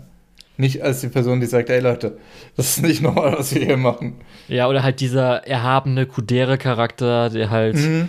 nicht so ja, ganz stimmt, checkt, was normal ist, so ein bisschen. Aber, aber genau darum. Aber für Magier generell in Fantasy ist Straight Guy, obwohl in Fantasy insgesamt wahrscheinlich gar nicht so ungewöhnlich, aber für dieses Elfenmagier-Mädchen in äh, Anime ist das absolut unique so. Ja, ich hatte irgendwie im Kopf, dass es zwei Kurs werden. Ja, ne? Ja, 24 Episoden, genau. 24 Episoden, ja. Und da habe ich richtig Bock drauf. Ich weiß gar nicht, ob das dann jetzt komplett in Manga, weil ich hatte eigentlich irgendwas im Kopf gehabt, dass als es zum Ende hingeht, ging, dass dann auch schon mit der Produktion so ein bisschen äh, gesagt wurde, hier so wie das Enden, dass sie da halt schön gut durchkommen, Trigger. Der Weil, Manga hat 100 Chapters. Ja. Das kriegt man wahrscheinlich nicht unbedingt in 24 Episoden. Ja, es kommt drauf an, wenn es halt äh, wöchentlich oder sowas sind, zweiwöchentlich, kommt es schon vielleicht hin. Ich würde mich freuen. Ja, aber sonst hoffe ich auf jeden Fall. Man muss auch sagen, es soll halt auch besser werden und wir haben ja schon so ein paar Sachen reinbekommen mit, okay, es gibt halt diesen König, der besiegt werden, also diesen Magier, der besiegt werden muss, um König zu werden. Mhm wir haben dann auch schon andere Ebenen, was ja auch so ein bisschen Made in Abyss-mäßig ist. Laios ist, ja, glaube ich, auch Ebenen. so ein bisschen weird. Der hat da auch so, glaube ich, einen Ticken vielleicht, wo er was hat. Plus wir haben zwei Kameraden mal gesehen, die nicht mehr dabei sind. Also im Opening hat man mhm. die gesehen. Hm. Ebenen, um das nochmal kurz anzusprechen, gibt es ja in vielen Werken, gerade diese Dungeon-Level-Nummern und auch äh, das hatten wir ja letzte Woche bei Junge und der Reihe kurz angesprochen. Äh, die göttliche Komödie hatte auch schon Ebenen. So, Ebenen ist jetzt ja nicht unbedingt innovativ. Aber ja, natürlich, das macht hier absolut Sinn. Und da kannst du auch verschiedene Ökosysteme zeigen, weil natürlich irgendwie der Wald, wo du Pilze sammelst und äh, Alraunen aus dem Boden ziehst, ist ein bisschen was anderes wie jetzt äh, auf der dritten Ebene, wo sie waren, wo sie gesagt haben, hier gibt es tatsächlich nichts, was wirklich essbar ist, aber ich habe hier ein kleines Lager, weil ich auf den Golems meinen Gemüsegarten habe. Mhm. Oder dass die Fallen zur Essenszubereitung genutzt werden. Ja, das ist ja auch so eine Sache. Ja. Äh, also generell dieses System Dungeon einfach wirklich auch zu Ende gedacht und ja. nicht einfach so, ha, hier ist ein Loch im Boden und jetzt kämpft mal gegen Monster, sammelt deren Materialien so ist jetzt unsere Gesellschaft. Ja, was dich noch vielleicht interessiert, weil wir haben ja irgendwann mal letztens äh, privat geredet, da hast du gesagt, ey, du bist gerade so in Pen and Paper Fieber, du hast gerade richtig Bock drauf. Frieren ist ja. deswegen so geil und jetzt kannst du eine neue Dungeons Dragons Runde starten, plus du hast Baldur's Gate 3 angefangen. ja. Weil, ähm, das habe ich jetzt erfahren, die Autorin äh, ist richtiger Baldur's Gate 1 und 2 und natürlich jetzt dann 3, aber 3 ist ja schon lange da, Fan. Sie hat zum ja. Beispiel auch Mods erstellt für Baldur's Gate 1 und 2, wo du halt Delicious oh, also Dungeon Meshi. Äh, nee, das vielleicht auch, aber zumindest Dungeon Meshi Charaktere drin hast. Okay. Und da kann man, glaube ich, schon dann so erwarten, wenn so ein Nerd so sehr so Pen and Paper und Dungeon Dragons liebt, das fließt dann natürlich da noch mit rein und da habe ich richtig Bock drauf, was uns da noch erwartet. Also ich habe extra nicht angefangen, den Manga, als ich gesehen habe, dass eine Adaption angekündigt wurde. Und also er war kurz davor zu enden, habe ich gedacht, okay, ich warte noch bis zu Ende ist. Und dann, okay, Trigger-Anime. Gut, gucke ich Trigger-Anime. Ja, ist wahrscheinlich keine schlechte Idee. Ja, richtig geil. Freue ich mich jede Woche drauf. So, dann hast du, glaube ich, noch zwei Fantasy-Titel, die wir schnell abhandeln Äh, können. nee, ein Fantasy-Titel. Hast du gedacht, der zweite wäre Fantasy-Titel? Ist ja lustig. Ach so, nee, Moment. Ja. Ich habe das mit was anderem verwechselt, aber ja, nee, das ist kein Fantasy-Titel. Okay. Also, Ich weiß nicht, wenn du so überfliegst und da steht Magic, Ja. 30 Years, Wizard, ja, irgendwas Fantasy. Ja, also The Wrong Way to Use Healing Magic ist ein Isekai. Lukas, hast du hoffentlich noch nicht durchgelesen, was es geht, sonst erklär mir einfach mal, was du unter dem Titel verstehen würdest, was da drin Ich passiert. glaube, ich habe ich glaub, ich hab alles schon mal durchgelesen, Ach, was diese Season Okay. läuft, weil ich die meisten Sachen, ich habe halt echt wenig und habe deswegen die meisten Sachen mal mindestens überflogen, um zu gucken, ist das was, was potenziell interessant ist. Äh, aber Healing Magic sagt mir jetzt nicht unbedingt was tatsächlich. Deswegen lass mich mal überlegen, was das sein könnte.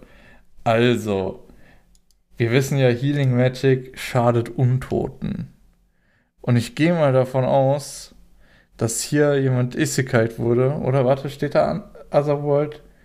Hm, 50-50, ob jemand Isekait wurde.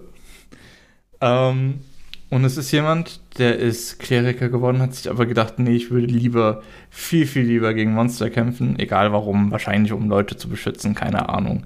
Und der denkt sich jetzt, gut, dann bringe ich halt nur Untote um. Wie der Goblin Slayer sich gedacht hat, ah, Goblins, nee, die, die bringe ich um. Und ich war wahrscheinlich vollkommen nebendran, weil so wie du gefragt hast, ist es irgendwas, was ein bisschen bescheuerter ist. Also, äh, das, als ich The Wrong Way to Use Healing Magic gedacht habe, okay, man heilt mit Healing Magic, das heißt, wenn man das nicht macht, dann benutzt du es zum Angriff. Und wie benutzt du Healing Magic im Angriff?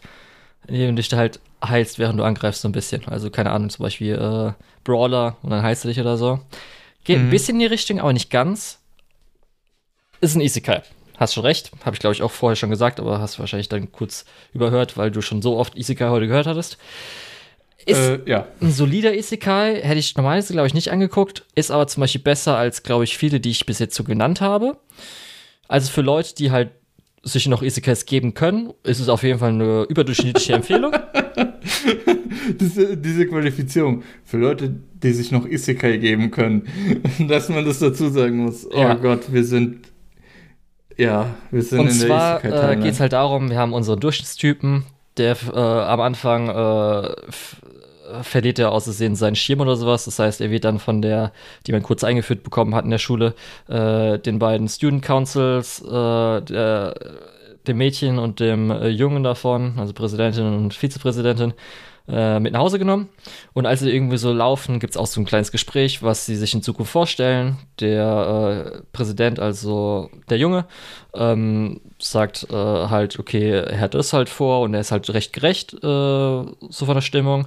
Und Susune, das ist halt das Mädchen, die halt so ein bisschen Zweifel, auch wenn sie halt in allem recht gut ist, weiß sie nicht so ganz, was sie mit sich anfangen soll, zukunftsmäßig. Auf einmal ist so ein Magiekreis unter ihnen und sie hören so Glocken und dann so, was, hörst du die Glocken? Ja, außer unser Protagonist, äh, der hört sie nicht so anscheinend. Okay, was ist los?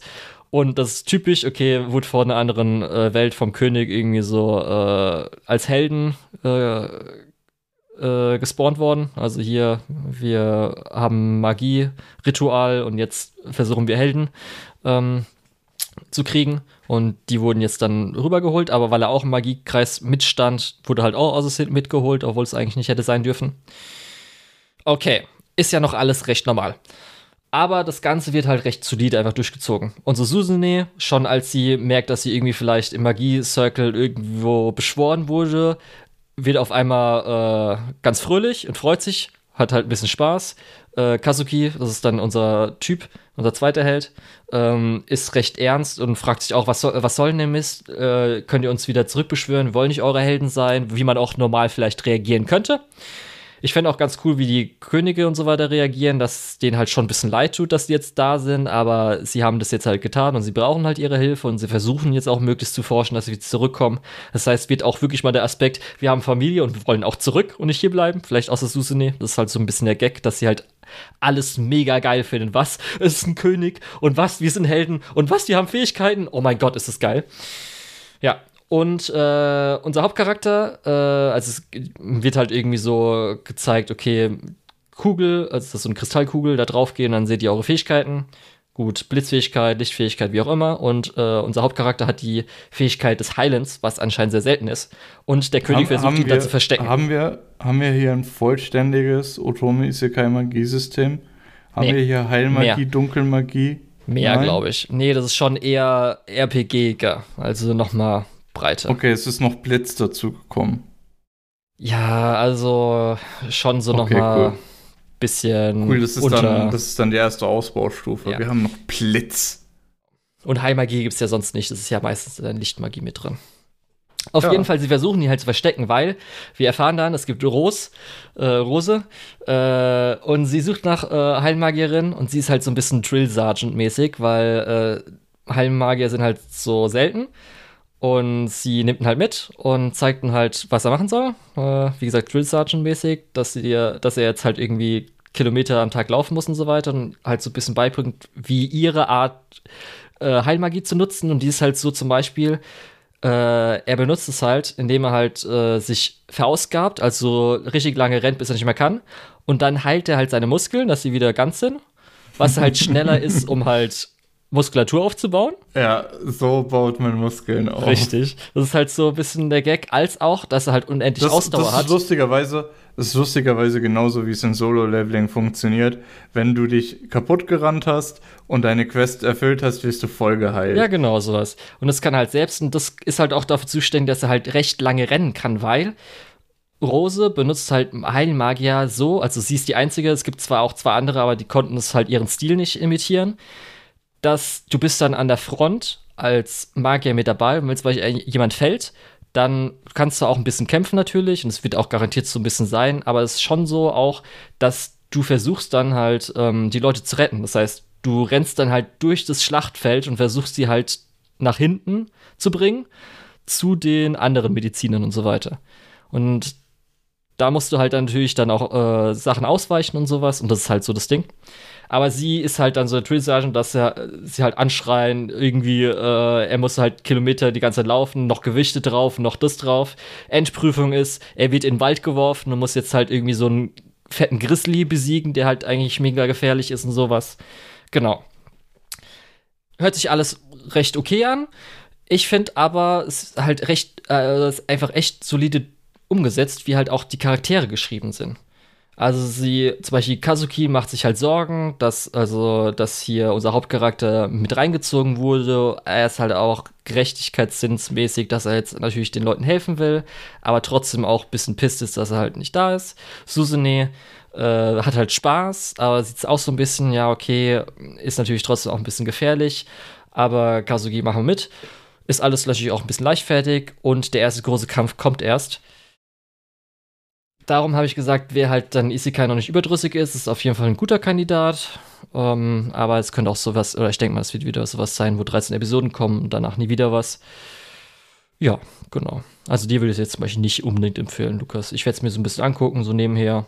Ähm, aber nicht groß weiterempfehlen, glaube ich. Okay. Dann der Nicht-Isekai, Cherry Magic. 30 Years of Virginity can make you a wizard? Fragezeichen, Ausrufezeichen. Ja, Okay, mir ist durchaus bewusst, was Wizard in, den, okay. in dem Kontext bedeutet. Weil ich glaube, in dem Anime ist es ähm, eher wörtlich gemeint. Wenn ich mich richtig erinnere von der Zusammenfassung, die ich vor drei Wochen gelesen habe. Ja, also weshalb ich es mir angeguckt habe, war, weil ich dachte, es wäre guter Bildungsinhalt, um mich auf meine nahe Zukunft vorzubereiten. Hat aber nicht so ganz, glaube ich, so vielleicht hingehauen. Ähm, Wieso was- bist du jetzt doch an Boys Love interessiert oder? Also, du hast ja schon Ich erwähnt, Boys Love, beziehungsweise eigentlich Man's Love. Äh, es geht darum, Mhm. unser Hauptcharakter, Tobey Maguire aus Spider-Man äh, 3, äh, ist halt 30 geworden und noch Jungfrau. Warte, vor Venom oder nach Venom? Also, es guckt dir das Key-Visual an, dann weißt du genau, was ich meine. Auf jeden Fall äh, geht halt darum, dass unser Hauptcharakter dass unser Hauptcharakter 30 geworden ist und immer noch Jungfrau war und dann auf einmal merkt, dass er eine Fähigkeit hat, und zwar, wenn er Leute berührt, kann er deren Gedanken lesen. Die er unironisch als Scheißfähigkeit bezeichnet, dass es ja richtig kacke ist. Und ich dachte, was?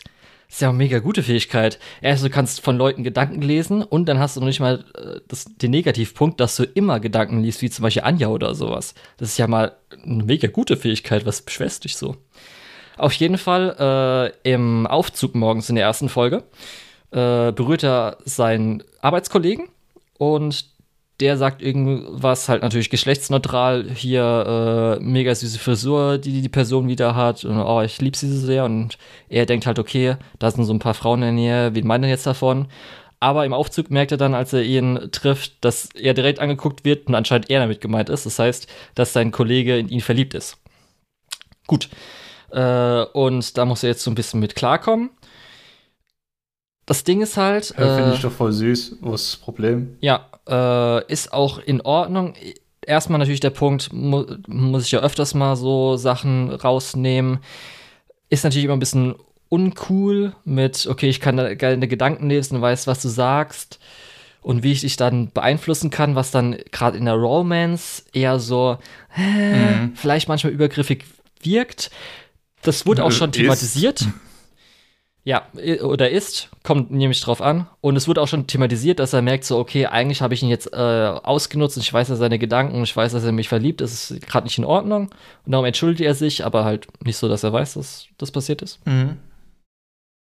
Und ähm, genau. Unser Hauptcharakter hat natürlich dann auch, äh, wie man sich das vorstellen kann, wenn er jetzt dann so die 30 Jahre alte Jungfrau ist, eher weniger Selbstvertrauen.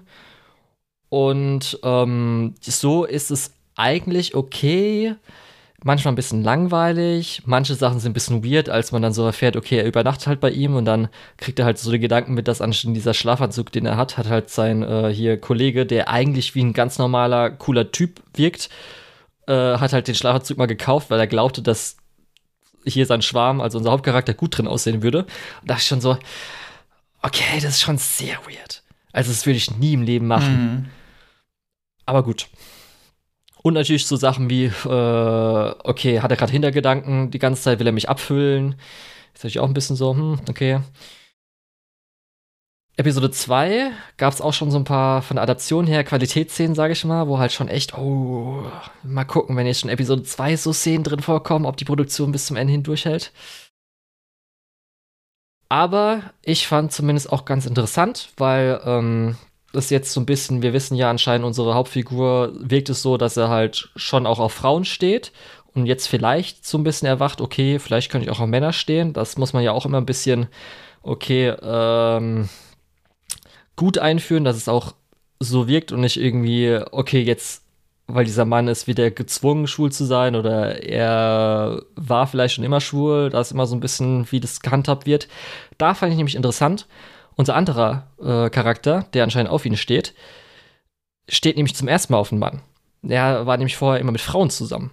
Und da finde ich schon ganz okay. Das sind jetzt wahrscheinlich dann zwei möglicherweise bisexuelle Männer. Das finde ich zumindest so eine ganz interessante Dynamik. Mhm. Aber äh, für mich waren es so ein bisschen, okay, wie halt versucht wird, jetzt damit umzugehen. Er glaubt halt jetzt äh, erstmal, er ist sich natürlich unsicher, so, okay, ist jetzt die Chance nicht unbedingt so hoch, dass in den Mann, den ich mich verliebt habe, dass er jetzt auch vielleicht auf Männer steht. Und dann aber versucht dann irgendwie Adachi irgendwie doch Signale zu geben, dass es teilweise doch okay ist. Und dann will er jetzt doch dann aggressiver vorgehen, wo ich dachte, okay, wenn ich jetzt dann mh, er wäre, hätte ich jetzt nur noch Zweifel gehabt, okay, habe ich das richtig interpretiert? Nicht sofort, okay, er steht auf Männer, das heißt, ich mache jetzt voll weiter. Fand ich ein bisschen weird. Und da fand ich so ein bisschen die Dynamik öfters mal mäßig. Aber ich werde es Okay. mir noch weiter angucken. Es könnte aber sein, dass es eine der Anime wird, die ich dann irgendwann zwischendrin abbreche. Ah, schade. Die Homophobie ist stark in dir. Du musst nee. mehr Boys Love gucken, Julian. Wir müssen mehr über nee, Boys also Love Homophobie reden. Homophobie klappt nicht ganz. Wenn du, weil theoretisch äh, Frauen geht ja, aber nee. Äh, ich fand zumindest okay. Ach so, ja, stimmt. Ja.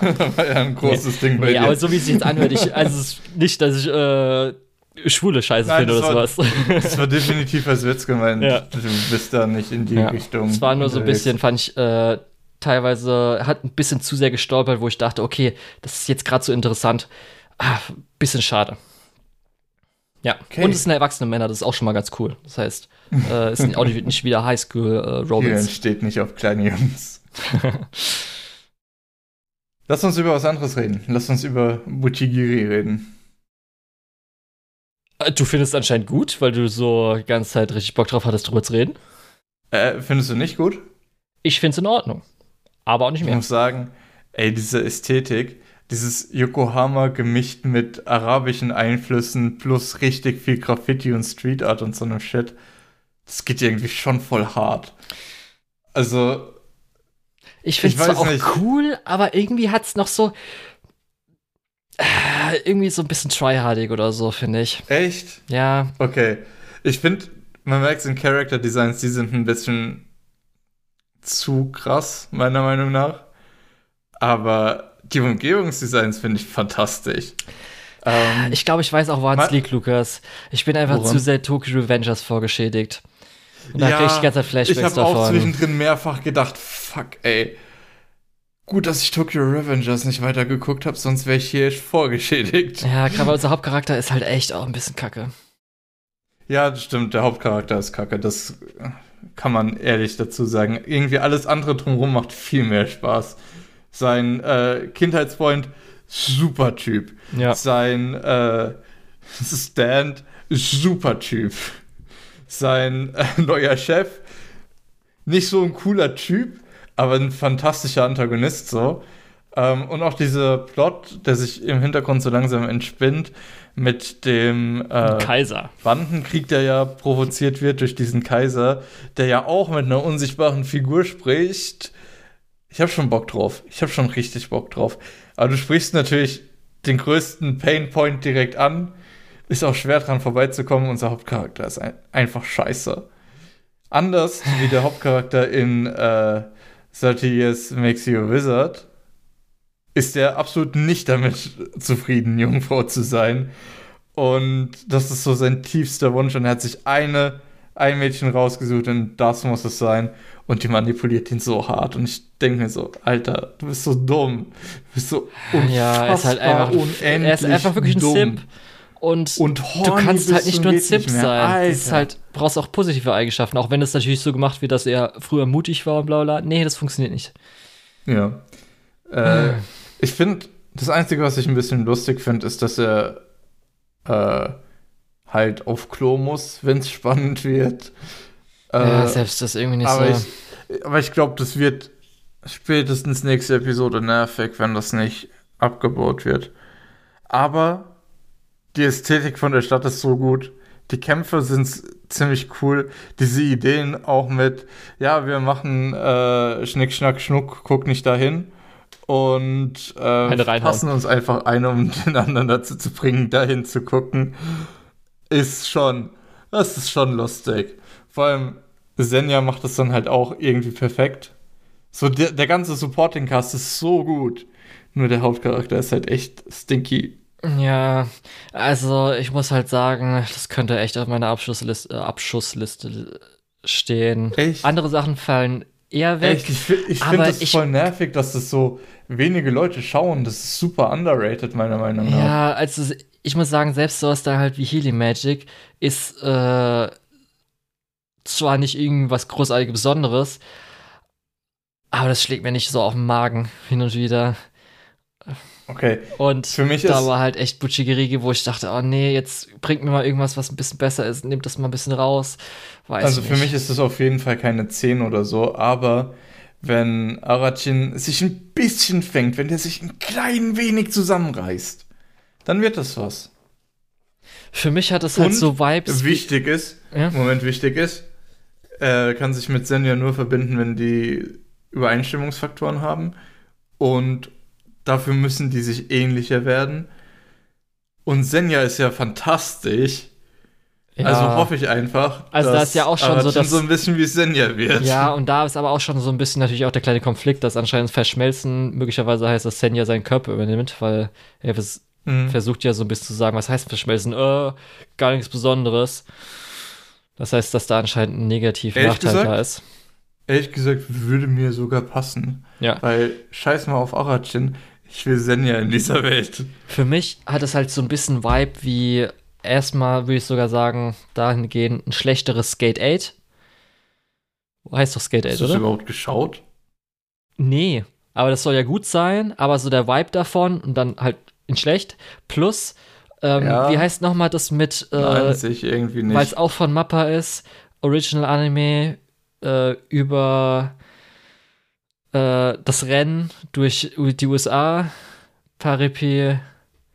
Äh, nee, nicht pa Paripé Comedy. Ich weiß, was du meinst. Du meinst, ähm, ja, den Vibe sehe ich schon eher. Äh, ja, und deswegen habe ich da. Wie hieß es denn? Ja, wer ist es denn? Es war, glaube ich, doch was mit P, oder? Es war was mit P, ich meine auch. War das Mappa Original? Ich glaube, das war ein Mappa Original. Kann auch sein, dass es nicht mal oh Gott. war. Ja, ist nicht so wichtig. Okay, aber das war auf jeden Fall, ich glaube, die ich Leute, die es kennen, wissen, was ich meine. Ja. Die es nicht kennen, muss es auch nicht interessieren, weil ich will es auch nicht weiterempfehlen. ja, ich ja. verstehe den Vibe, aber ich glaube, das waren nicht Mappa. Okay. Äh, tut ja auch nicht so wirklich viel zur Sache. Ähm, ja, wie gesagt, ich finde die Ästhetik ziemlich cool. Und ich hoffe, dass das, was mich halt nervt daran, noch besser wird. Und ich habe da ehrlich gesagt bessere Hoffnung als bei manch anderen Sachen. Und sind wir mal ehrlich, ich will ein paar Anime gucken diese Season. Ich will, ja. Kannst auch gute ja, Sachen aufholen, Lukas. Wir, wir hatten so ein bisschen das Problem, äh, haben wir letztes Mal im Jahresrückblick schon gesehen, der Winter 2023 war genauso. Da gab es auch so zwei, drei coole Sachen, die weiterliefen. Ich glaube, ähm, namentlich wäre da sowas wie Ranking of Kings, was mir jetzt direkt in den Kopf kommt. Dann so eine oder zwei, nee, eigentlich nur so eins, zwei Highlights. Und dann der Rest ist so mh, mm, ein bisschen Filler, ein bisschen Sachen, die man vielleicht lieber nicht geguckt hätte. Ja. Ja, naja. Es ist schwer, die Winterseason voll zu kriegen. ja, jetzt also ganz, ganz ehrlich, von schwer, den Sachen, hast recht. von den Sachen, die du jetzt äh, berichtet hast, die meisten Sachen haben sich entweder echt nicht so gut angehört. Oder ist halt nur was für mich. Oder die, die sich gut angehört haben, hast du gesagt, ja, ist aber nicht gut. ich habe nochmal geguckt, äh, PA Works Appararan, wann war das? Ja. Ja, genau ja. der. So, Jetzt noch zwei Titel, die ich nicht gesehen habe, aber trotzdem erwähnen will. Einmal Demon Slave, ja. was du vielleicht als Ch Chained Soldier kennst, aber im deutschen Raum ist es jetzt, weil es bei AOD ist, wie auch der Manga als äh, Demon Slave bekannt. Mhm. War ich ein bisschen enttäuscht, habe ich darauf gehofft, äh, gehofft, ist ein edgy Anime, aber halt ein cooler, zumindest Action-edgy Anime vom Akamaga Killmacher. Da ist die mhm. Adaption, weshalb auch immer echt nicht gut. Ich verstehe es auch nicht selbst das Edgy haben sie irgendwie runtergezogen, also Sachen zensiert oder Szenen weggelassen, weil ich nicht verstehe. Und das war ein bisschen schade, da habe ich ein bisschen auf Action gehofft, das heißt, darum gucke ich mir jetzt nicht an. Interessantere also ist aber ja. Ishura. Ja.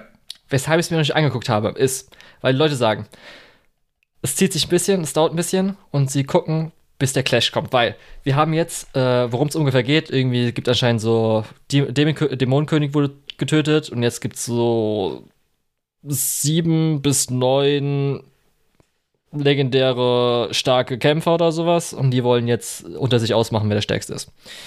Und die ersten sechs Episoden werden mit den jeweiligen Hintergrundgeschichten aller Charaktere genutzt und der Clash kommt alles erst so wirklich anscheinend ab Episode 7, 8. Aber das soll ganz das cool halt gesagt sein. super schlecht gepaced an. Na, nicht mal schlecht gepaced. Du kriegst halt alle Charaktere so mal ihre Geschichten vorgestellt, die halt, das kann ja auch ja. funktionieren, sage ich mal so, indem du halt dann auch Einzelgeschichten hast, Vignetten. Und dann hast du am Schluss dann, wenn du jetzt investiert bist in deren Geschichten, kriegst du halt dann diesen geilen Mega-Clash, der halt von Passion, was ich interessant finde. Weil wenn du zumindest, ich habe damals das erste Visual halt gesehen, diesem geilen Riesenroboter da im, äh, im Feuer, was halt recht geil ist. Und ich habe auch zumindest gute Sachen davon gehört. Nur, die meisten haben halt gesagt, es dauert ein bisschen. Und mhm. es läuft auch bei Disney Plus in Deutschland. Habe ich theoretisch, uh. kann ich ruhig uh. gucken. Ich warte halt ab. Uh. Und es könnte sein, dass ich das mit, also dass ich was anderes aus meiner Liste mit dem hier ersetzen werde. Sag Bescheid, wenn du soweit bist und sag dann, wie es dann tatsächlich ist. Ja. Das hört sich prinzipiell interessant an. Ja. Und das Dann, war's für diese Season. Gab ein paar Highlights, aber war halt schon echt viel auch so, was höchstens eine 6, 7 von 10 sein kann. Ja, was, äh, das ist dein Fazit zur Season. So prinzipiell viel Mist. Also die Highlights laufen natürlich noch vom letzten Mal nach, aber ey, Danger Cinema Hard ist halt richtig geile Romance, genauso wie äh, hier Dings of Affection. Science of Affection, genau. Wir haben mit Dungeon Meshi halt einen geilen Fantasy-Anime und Frieden mhm. läuft halt äh, läuft gerade weiter. Wir haben mit äh, Witch in the Beast einen geilen auch Fantasy-Anime, was halt Bock macht einfach. Für mich auch diese ganzen Kleinigkeiten gefallen mir gut, wie meine Otomi Isekai, wie auch äh, sowas wie irgendwie ähm, Classroom of the Lead oder Tomosaki-kun, was mir dann ganz gut gefällt noch. Maschel als zweite ja, Staffel ist auch okay. Den werde ich wahrscheinlich noch mal wieder aufnehmen und noch mal schauen, wie ja. das so ist. Bei manchen muss ich halt dann noch gucken.